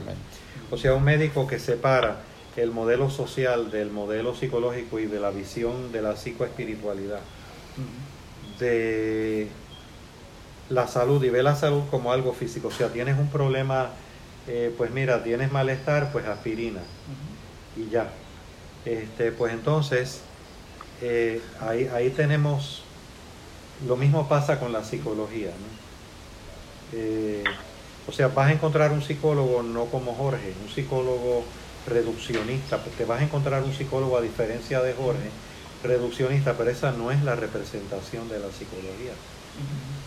Eh, eh, que él pretenda, ese otro psicólogo que reduccionistamente, a diferencia de Jorge, esté presentando una visión reduccionista como que la, la depresión es un problema de los neurotransmisores única y exclusivamente en toda situación y en todo caso no necesariamente le está haciendo justicia a la psicología, al contrario. Eh, yo creo que está perjudicando un saber como se perjudicaría el saber del ámbito médico o un saber filosófico como la persona que hemos conocido, el filósofo eminente, que no quiero mencionar el nombre, de Puerto Rico. Tengo con él una buena amistad, es una buena persona, pero tú sabes cómo es ese eh, doctor en filosofía con libros escritos de filosofía pero si eso es filosofía, pues yo prefiero ahorcarme de una palmera. Definitivamente. Este, cuando escribió un libro donde básicamente lo que menciona es un desconsuelo total en la vida, donde no hay opciones. Entonces, bueno, ¿cuál es la última opción? Pues ahorcarse de una palmera. Este, eh, pero yo no tengo por qué aceptar esa opción, ¿no? Porque él no la acepta, entonces en algo está siendo hipócrita porque él vive muy bien. En incongruencia. O sea, una incongruencia. Que, que para mí es algo bien... Eh, bueno, lo pongo en mi contexto, o sea, universitario, vengo de ciencias naturales, donde se rige por el método científico, ese es el pan nuestro de cada día, allá, y eso es lo que yo aprendía con los profesores, eh, siendo parte también de una investigación donde... Y tiene su lugar, y tiene sí, claro, claro, o sea, y eso un poco fue lo que aprendí en esa transición de ciencias naturales a ciencias sociales y un poco de humanidades, es dar cuenta que, como, como mencionaste ahorita, este la parte quiere ser el todo, pero no es el todo. Y es simplemente una forma más de cómo podemos entender e interpretar la realidad, pero no es la realidad en sí misma y no, no tiene monopolio de la verdad, y no tiene monopolio de la realidad. Y, y, un poco yo como estudiante, pues verlos ustedes que ya, ya han transcurrido por ese proceso en el área laboral también, han podido tener sus lecturas, este, su desarrollo, también sus propias tesis, sus propias eh, perspectivas, puntos de vista hacia con esto, pues siempre es muy bueno, siempre es muy enriquecedor y, y como un, poco un poco también de guía hacia conmigo mismo, o sea, igual como yo lo veo, siento que también estaría deshonrando un poco a las capacidades de poder seguir aprendiendo si de, de momento ahora adopto el punto de vista de ustedes automáticamente. Claro, Porque quizás estaría cometiendo el error también de adoptar el punto de vista científico, por ejemplo, de que entonces pues la realidad la podemos interpretar con el método científico solamente y eso es lo que nos la va a rendir. Eso nos va a rendir la verdad. Eso invalidaría el propio esfuerzo que estamos haciendo. Claro. Porque esto es antiautoritario y antijerárquico por excelencia. Y, y Cada uno tiene que ir a hacer ese experimento en su alma, en su ser, en su vida social. Qué bueno porque, o sea, con, contigo, Evel, y con Jorge, puedo ver este, muchos puntos de, de congruencia muchos puntos compartidos, puntos donde van de la mano y comparten este, eso, o sea, hay, hay convergencia en lo que exponen, ¿verdad? No quizá presenta aquí no hay un punto de vista como un reduccionista, por ejemplo, que, que pudiese también llevar la contraria, pero de lo que aprendo de ustedes, pues definitivamente es algo que después yo escucho y reescucho a través de los voices, me voy llevando también esos, como esos pedacitos, con la próxima me la pregunta, porque da da, da, a entender este, de dónde parten estas personas, o sea, estos pensadores y, y un poco así es como yo lo estoy interpretando hasta ahora, ¿verdad? Es bien interesante, o sea, realmente es algo... Fíjate que el planteamiento que trae Jorge a través de Claudio Naranjo del amor como epistemología, como forma de conocimiento, no está diciendo, mira, la ciencia no es importante. En el ámbito de la medicina, en el ámbito de la biología, hace falta ese objeto que sea representado por un sujeto cognoscente y abstracto para poder entonces realizar unas determinadas formas de aprehensión de conocimiento, es parte. El problema es cuando se percibe como, cuando se coextiende esa visión a otras facetas de la vida, donde no es aplicable, como es por ejemplo el grado de la interacción y la relacionalidad humana. Entonces ahí hay otras formas. ¿eh? La palabra quizás es un pluralismo que acepta esa diversidad de una manera tolerante, de una manera agradable. Cuando hay esas unidireccionalidades de donde quiera que vengan, suscitan sospecha.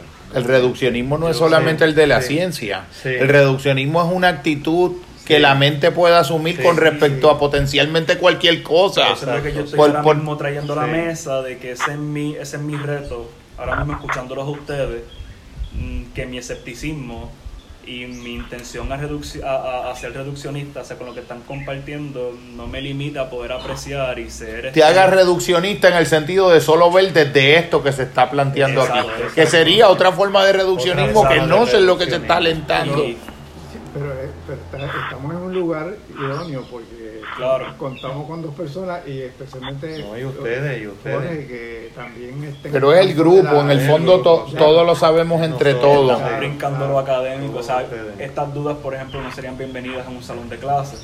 Entonces el profesor te estaría trayendo lo que, o sea, la teoría, como desde el punto de vista que él lo ve, desde el punto de vista del sílabo y algo bien estructurado, algo bien riguroso, por lo menos de mi experiencia, como ha sido este, hasta en las ciencias sociales y en las humanidades. Pero tú tienes un reduccionismo médico que te diría, médico psiquiátrico, que tendría un discurso unidireccional que te diría que la depresión es una, una desregulación de serotonínica, pero también tienes un reduccionismo psicologizante que te pudiera decir que la depresión es intrapsíquica y tal vez la depresión, la depresión se puede llamar desempleo, desigualdad, invalidación, aspecto social, claro. prejuicio, identidad corporal significada por la ideología de una cultura que te dice que una mujer tiene que tener una belleza específica, que vamos a hacer aquí un conversatorio de eso.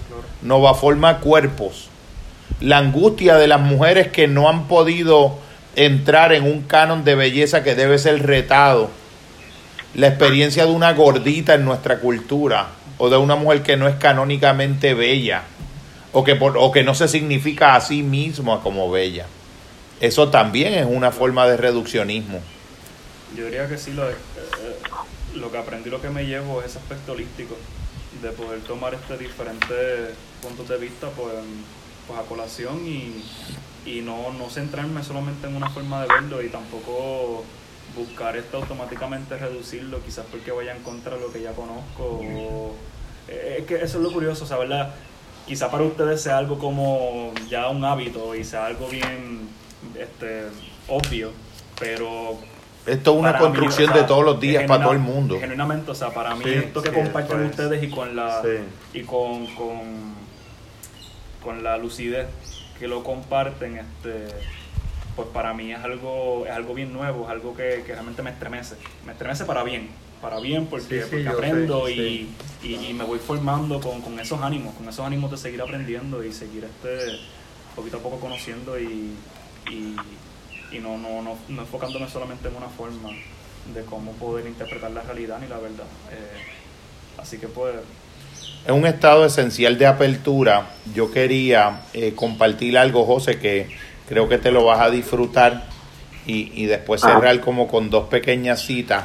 En una de las reflexiones eh, que hace en la llamada al amor Anthony de Melo, donde, la meditación número dos, donde él está haciendo el inventario de algunas de las falsas creencias eh, más prevalentes en la mente de los sujetos humanos en nuestra cultura, en donde plantea que ni siquiera nosotros cuando vivimos nuestras falsas creencias, las vivimos de un modo tan y tan profundamente interiorizado que no solamente se nos imposibilita reconocerlas como falsas, ni siquiera como creencias, porque para nosotros son hechos adjudicados nuestras propias falsas creencias.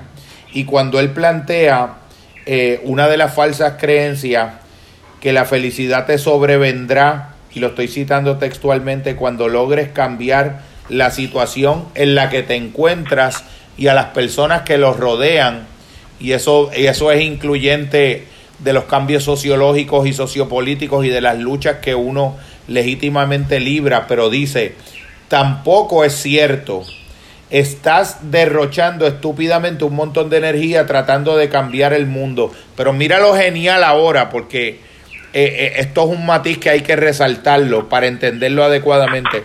Si tu vocación en la vida es la de cambiar el mundo, adelante, cámbialo. Pero no abrigues la ilusión de que así lograrás ser feliz.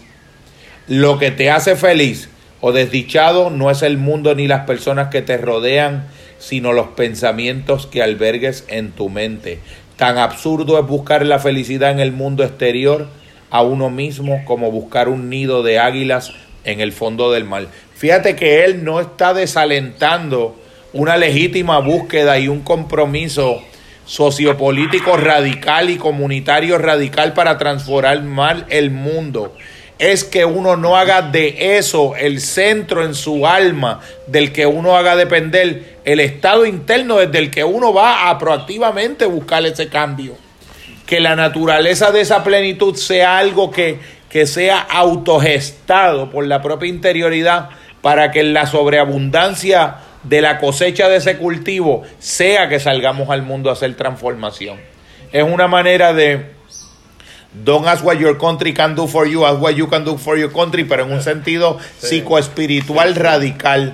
Voy, gesto mi plenitud y, y la sobreabundancia de esa plenitud que desde mi interioridad encuentro, ayudado y asistido por esas colaboraciones de lo invisible también esa sobreabundancia la comparto y la llevo proactivamente al mundo como un agente de cambio. Yo quería eh, hacer una, leer dos pequeñas citas de un texto para poder cerrar el momento. yo creo que hemos cumplido la agenda a cabalidad. Es una eh, cita de Arthur Rubinstein o en relación a una anécdota de Arthur Rubinstein donde menciona un ferviente admirador le preguntó alguna vez a Arthur Rubinstein cómo lograba manejar las notas tan bien como lo hacía, a lo que el pianista contestó, no manejo las notas mejor que muchísimos otros, pero las pausas He ahí el meollo del arte. Y una última cita, eh, a mi juicio, axiológica y axiomática del maestro Joseph Campbell, cuando en relación a la, a la posible conciencia del tiempo en lo humano dice, la eternidad no tiene nada que ver con el más allá está aquí, es esto. Si usted no la encuentra aquí, no la encontrará en ninguna parte.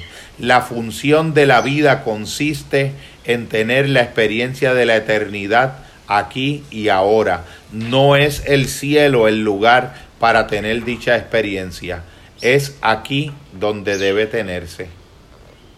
Y consciente de que todos lo sabemos entre todos, conscientes todos de que nadie es tan rico como para que no pueda recibir algo de alguien, incluso los silencios y las preguntas son tan ricos como el apalabramiento, porque de lo que se trata aquí es algo que precede el orden de las palabras. Nosotros estamos, nosotros estamos activamente convocándonos para una experiencia de lo invisible, que se hace visible en la palabra, pero que no emana de la palabra. La palabra vehicula y facilita desde, su poesía y desde sus luces, una experiencia que es de la contemplación y de una búsqueda genuina, de una transformación interior que no sea alienante, que pueda ser adecuadamente política, integralmente social, comunitaria y familiar, pero desde una vida interior anterior al orden de las palabras en el que la verdadera plenitud y la felicidad auténtica o eudaimonía no dependa de los criterios externos que se estén manifestando o estén ausentes en el momento. Vamos a ser como aquellos que decía el poema de Bertolt Brecht, que luchan toda la vida para poder intentar ser los imprescindibles. Gracias hermano por, por el momento, por tu comparecencia desde, desde allá, desde, gracias, a ustedes, desde esas latitudes y a todos los hermanos amados. Participan. Gracias. Gracias. gracias. Muchas, bendiciones y todos lo sabemos entre todos. Eso es así. Exactamente. Hay trabajo que hacer todavía. Sí, señor. Un abrazo solidario, hermano. Y aquí a todos. gracias.